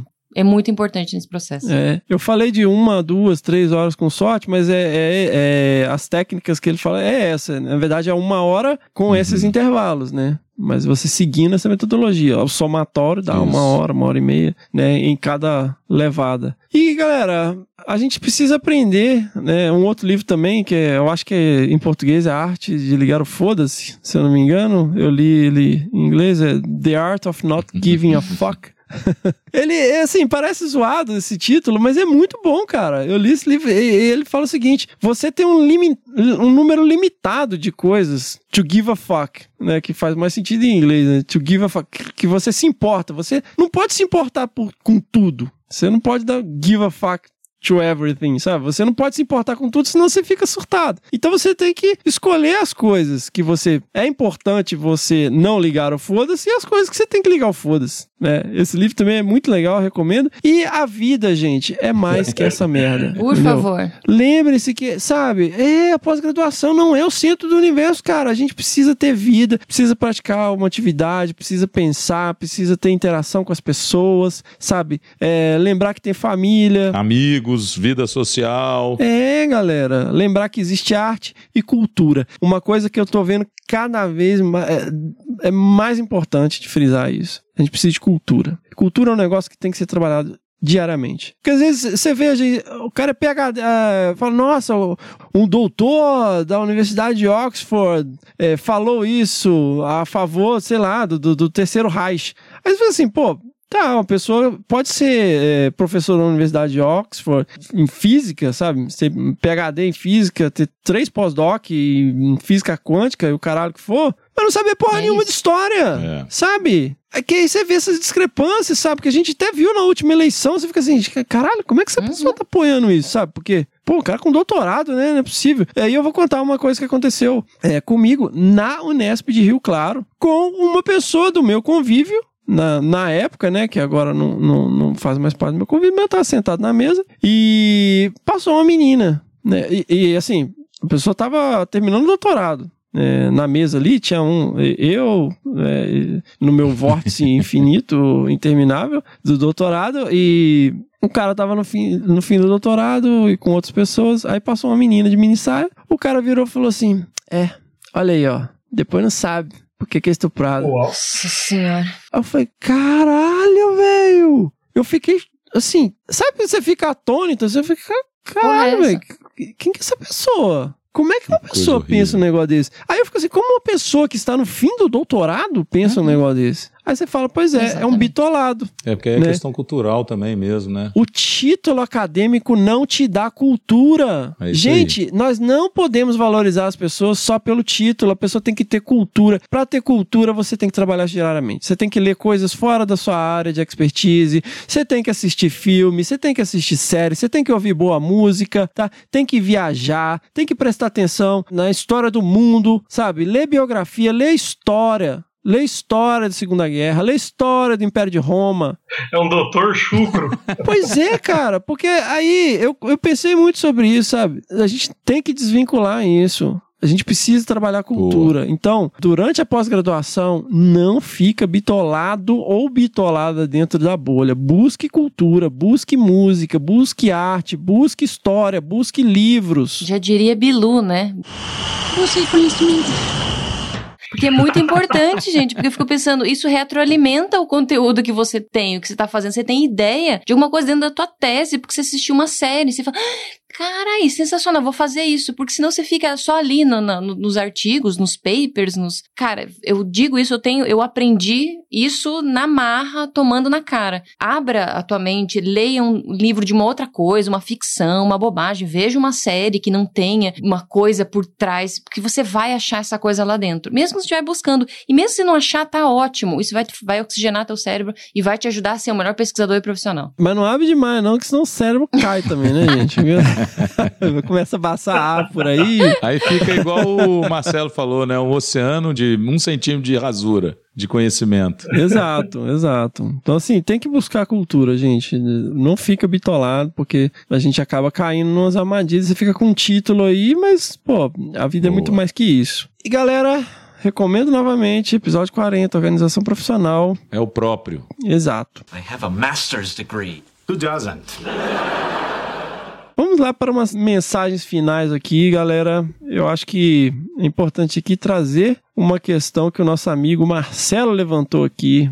Você tem certeza que quer fazer doutorado? O que você quis dizer, meu amigo? Eu sempre me baseei nisso numa grande amiga de graduação que a gente acabou entrando numa empresa de consultoria, trabalhar, me convidou para trabalhar junto no trabalho e um dia me perguntou é, ah, eu queria fazer um mestrado, queria fazer um doutorado. E daí já tinha passado um pouco, eu já tinha trabalhado desde o fim do colegial, tinha continuado trabalhando durante a graduação. Isso dá uma maturidade de você interpretar esse a pós-graduação como trabalho. Eu falei, mas por que, que você quer fazer? Ah, eu acho que seria legal. Eu falei, então não faça. Falei, porque eu acho legal, porque eu sou apaixonado pela pesquisa, pela ciência. Eu falei, eu gosto, eu sei o quanto vai causar de sofrimento. E causa. Mas, claro, uhum. tem as suas alegrias. Agora, se você entra achando que vai ser legal, não vai ser. O seu produto final vai ser, geralmente vai ser ruim, porque no meio do processo isso vai te cobrar muito físico, emocional, psicológico,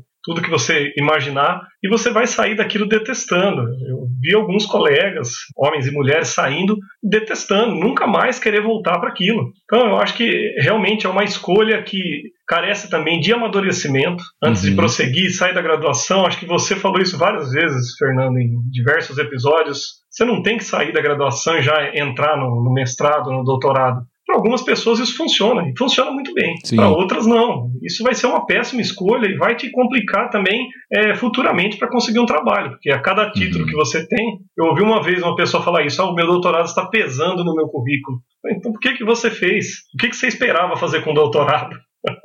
que não fosse algo relacionado com a vida acadêmica de certa forma ou com a pesquisa eventualmente. Exato, cara. Eu, eu, tenho vários amigos que às vezes falam, ah, poxa, tô pensando em fazer doutorado. Eu cara, pra que, que você quer fazer doutorado? Você tem que se perguntar isso, sabe? Você só quer ter o título, ou você quer passar pelo processo e tal, porque não é só entrar e tal. Pô, tem um desgaste, assim, afeta, é o que eu tava conversando outro dia. Falei, cara, afeta todos os aspectos da sua vida. É uma decisão importante, Uhum. não é pouco tempo. E tem um custo associado para você e para as pessoas que estão ao seu redor, para seus amigos, para sua família. E aí você tem que fazer um avaliar qual que é o benefício, porque se o custo é maior que o benefício, para que que você vai fazer isso, né? Só para ter um título? Uhum. Porque eu tava até amigos assim que às vezes estão tá- até relativamente bem estabilizados na carreira, que tipo fazer o doutorado não ia aumentar salário, não ia trazer nada de extraordinário. Eu falei, cara, vai, faz um MBA, sabe? Faz uma especialização, faz um curso no exterior, sabe? Você ganha mais. É, porque a gente tem que também, gente, voltando aí na questão de abrir a mente, esse modelinho de, ah, eu tenho que ir para a universidade, é um modelo assim que não se aplica tanto. É, é, tipo, ah, 40 anos atrás, há 50 anos atrás, né, é, você era meio que uma receita, pô, eu vou para a universidade, vou sair, vou trabalhar e vou, né, vou ter um retorno esperado. Hoje em dia, não. Hoje em dia, você pode, né, a gente tá vendo aí pessoas atingindo é, muita influência e atingindo a plenitude de suas carreiras sem necessariamente passar por uma formação superior. E não tô falando só da questão financeira, né, então você tem que avaliar realmente. Sucesso profissional mesmo, né? É, porque eu entendo o doutorado como um processo de amadurecimento. Eu caí nesse, nessa parada aí que o, né, o Marcelo levantou, fiz muita coisa durante o doutorado, mais do que eu deveria, mas eu não me arrependo de nada. porque fez parte de um processo de amadurecimento e o doutorado me trouxe muito amadurecimento. Cara, eu, eu mudei pra lá, eu fiquei três anos morando em Rio Claro com a minha família, não foi fácil, foi difícil pra caramba, já falei isso aqui várias vezes. Mas, cara, eu estudei alucinadamente. Eu estava em dia com a literatura, sobre tudo que eu precisava. Eu li alucinadamente. Eu aproveitei as disciplinas, eu aprendi pra caramba. Né? Foi um processo muito bom, foi um upgrade. Né? E, e essa era a minha intenção, de ser um upgrade né? profissionalmente. E eu tô satisfeito, assim, apesar de no final, é, nu- nunca sai do jeito que a gente quer, né? Jamais, cara.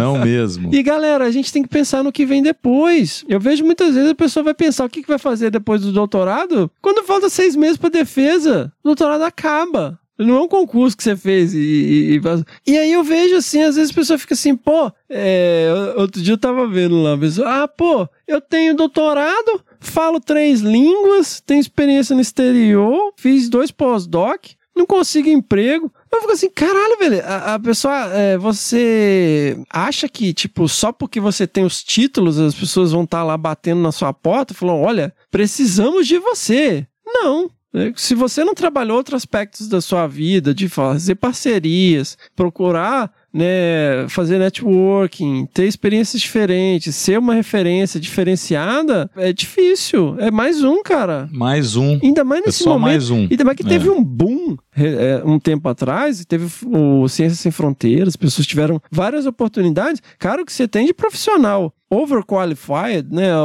super qualificado e que não tem nem espaço no mercado de trabalho para absorver essa galera, cara. Muita gente, muita gente sofrendo sem emprego, não sabendo o que fazer, trabalhando com outras coisas, o que não é, acho que não é um problema trabalhar com outras coisas, mas às vezes não era aquilo que a pessoa esperava. Então, talvez ter um planejamento, ou enfim, ser mais generalista, não sei, acho que talvez possa ajudar. Pegar exemplo de concursos, né? Pois é. 120, 130 pessoas com doutorado É, por uma porque não vaga. tem, não tem onde absorver, não tem instituto de pesquisa suficiente, não tem departamento suficiente, não tem universidade suficiente, não tem recurso suficiente para absorver tanta gente que está sendo é, formada. Então você tem que ter diferenciais, né, meu? Eu acho que isso né, gera várias, vários pontos de discussão, abre vários pontos de discussão. E uma delas, que eu acho que eu só vou comentar aqui, óbvio, para a gente não estender muito, que é a questão do direcionamento que a própria, a- que as políticas públicas dão para essas questões de ciência e desenvolvimento de um país. Né? Então, isso é um detalhe, tá, pessoal? Quero chamar a atenção que sem um direcionamento, sem uma, a, né, uma consolidação específica para áreas estratégicas, etc., a gente vai ter, sim, como o Fernando lembrou, esse, né, digamos, boom de formação e de qualificação. Ok. E isso gera todos esses problemas em relação ao mercado de trabalho. Mas eu acho que agora a gente acabou de falar um outro detalhe. Não há um investimento específico uma valorização desta qualificação. Né? Então você tem esse problema na hora que você qualifica. Você não tem empresas ou empregos que exijam essa sua qualificação. Então você fica realmente abandonado e você tem ainda políticas públicas é, enfraquecidas no, em relação a esses direcionamentos. Então eu acho que, só para arrematar, é, não é que você não foi bem qualificado, igual o Fernando falou, você teve sei lá quantas pós e tal. Você às vezes tem realmente qualidade para ter a empregabilidade que você deseja, mas Hoje você tem questões amplas que você não consegue controlar que te dificultam inserir no mercado. Exato. Ok. Mas aí vem um outro detalhezinho, então, para finalizar, que o Fernando chamou a atenção. Você passa o doutorado sem se preocupar com o seu futuro. E aí você se lasca. Você se lasca. E ao fato, o fato de você não ter se preocupado com tudo isso te gera esses problemas. E se você se preocupa, se qualifica, se, se você tem o seu diferencial, cara, eu concordo com o Fernando. Dificilmente você não vai ficar empregado. Dificilmente você não vai encontrar um projeto, você não vai ter uma bolsa, você não vai ter uma, uma orientação né, ou um direcionamento. Pode ter dificuldade? Pode, e vai ter. 120, 150 pessoas para concurso público. É gente pra caramba. É difícil entrar mesmo tá? Então, assim, não é uma matemática simples, mas boa parte, do que eu acho que é o recado final nosso aqui, é que durante a sua qualificação, especialmente doutorado, você não se atenta às outras variáveis da sua vida que te dariam mais chance e muito mais é, condição de se enquadrar no mercado. É isso. Sensacional! Eu vou falar só um negócio, gente. É importante dar um, um relato bem breve. Eu passei pelo todo o desespero que todo mundo passa no doutorado, no mestrado, você não sabe o que vai fazer da vida. Eu tive uma oportunidade, então eu entrei no meu emprego agora, sou professora da PUC Paraná. Eu estava no começo do doutorado. Isso foi um pouco surtante, porque, né, eu era a pessoa que queria fazer tudo certinho no doutorado, aí quando você tá trabalhando, você não consegue fazer do mesmo jeito. Fiquei deprê, fiquei, tive meus momentos de chorar as pitangas, que todo mundo tem isso, mas eu não me arrependo, porque era isso que eu queria para mim. Eu tenho muito orgulho de ser doutora em biologia animal. Sabe? É eu não fico pedindo para me chamarem de doutora, mas eu sei que eu sou doutora. Eu passei por isso, isso não quer dizer que seja melhor ou pior que ninguém, quer dizer que eu cumpri essas etapas, as disciplinas, o processo, o amadurecimento. Eu sou outra pessoa, desde que eu saí da graduação e terminei o doutorado. Esse amadurecimento, eu acho que transforma você como, como indivíduo, como pessoa mesmo. Então, É se aí. você pensa em fazer isso, em fazer um doutorado, e escolheu isso porque você quer trabalhar nessa área, você quer trabalhar com pesquisa, quer entrar na vida acadêmica,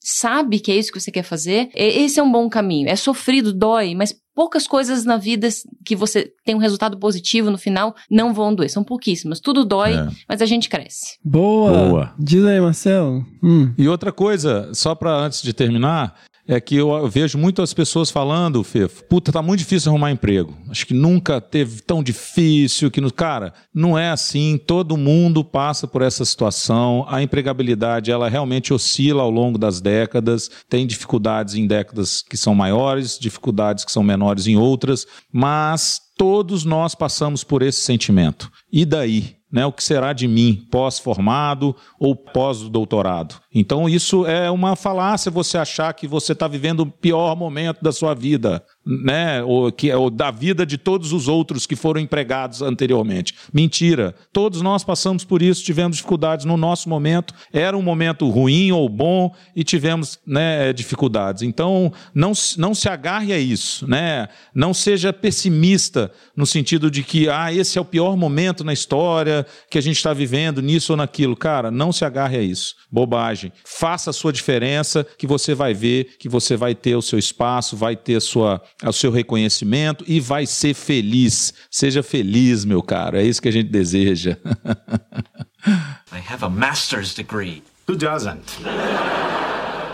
E, e, então, uma coisa, um perfil que eu deixei de fora aqui, né? É o perfil do Golden Boy e da Golden Girl. Que todo orientador tem o seu Golden Boy e a sua Golden Girl. Que é aquele orientado que é idolatrado pelo orientador.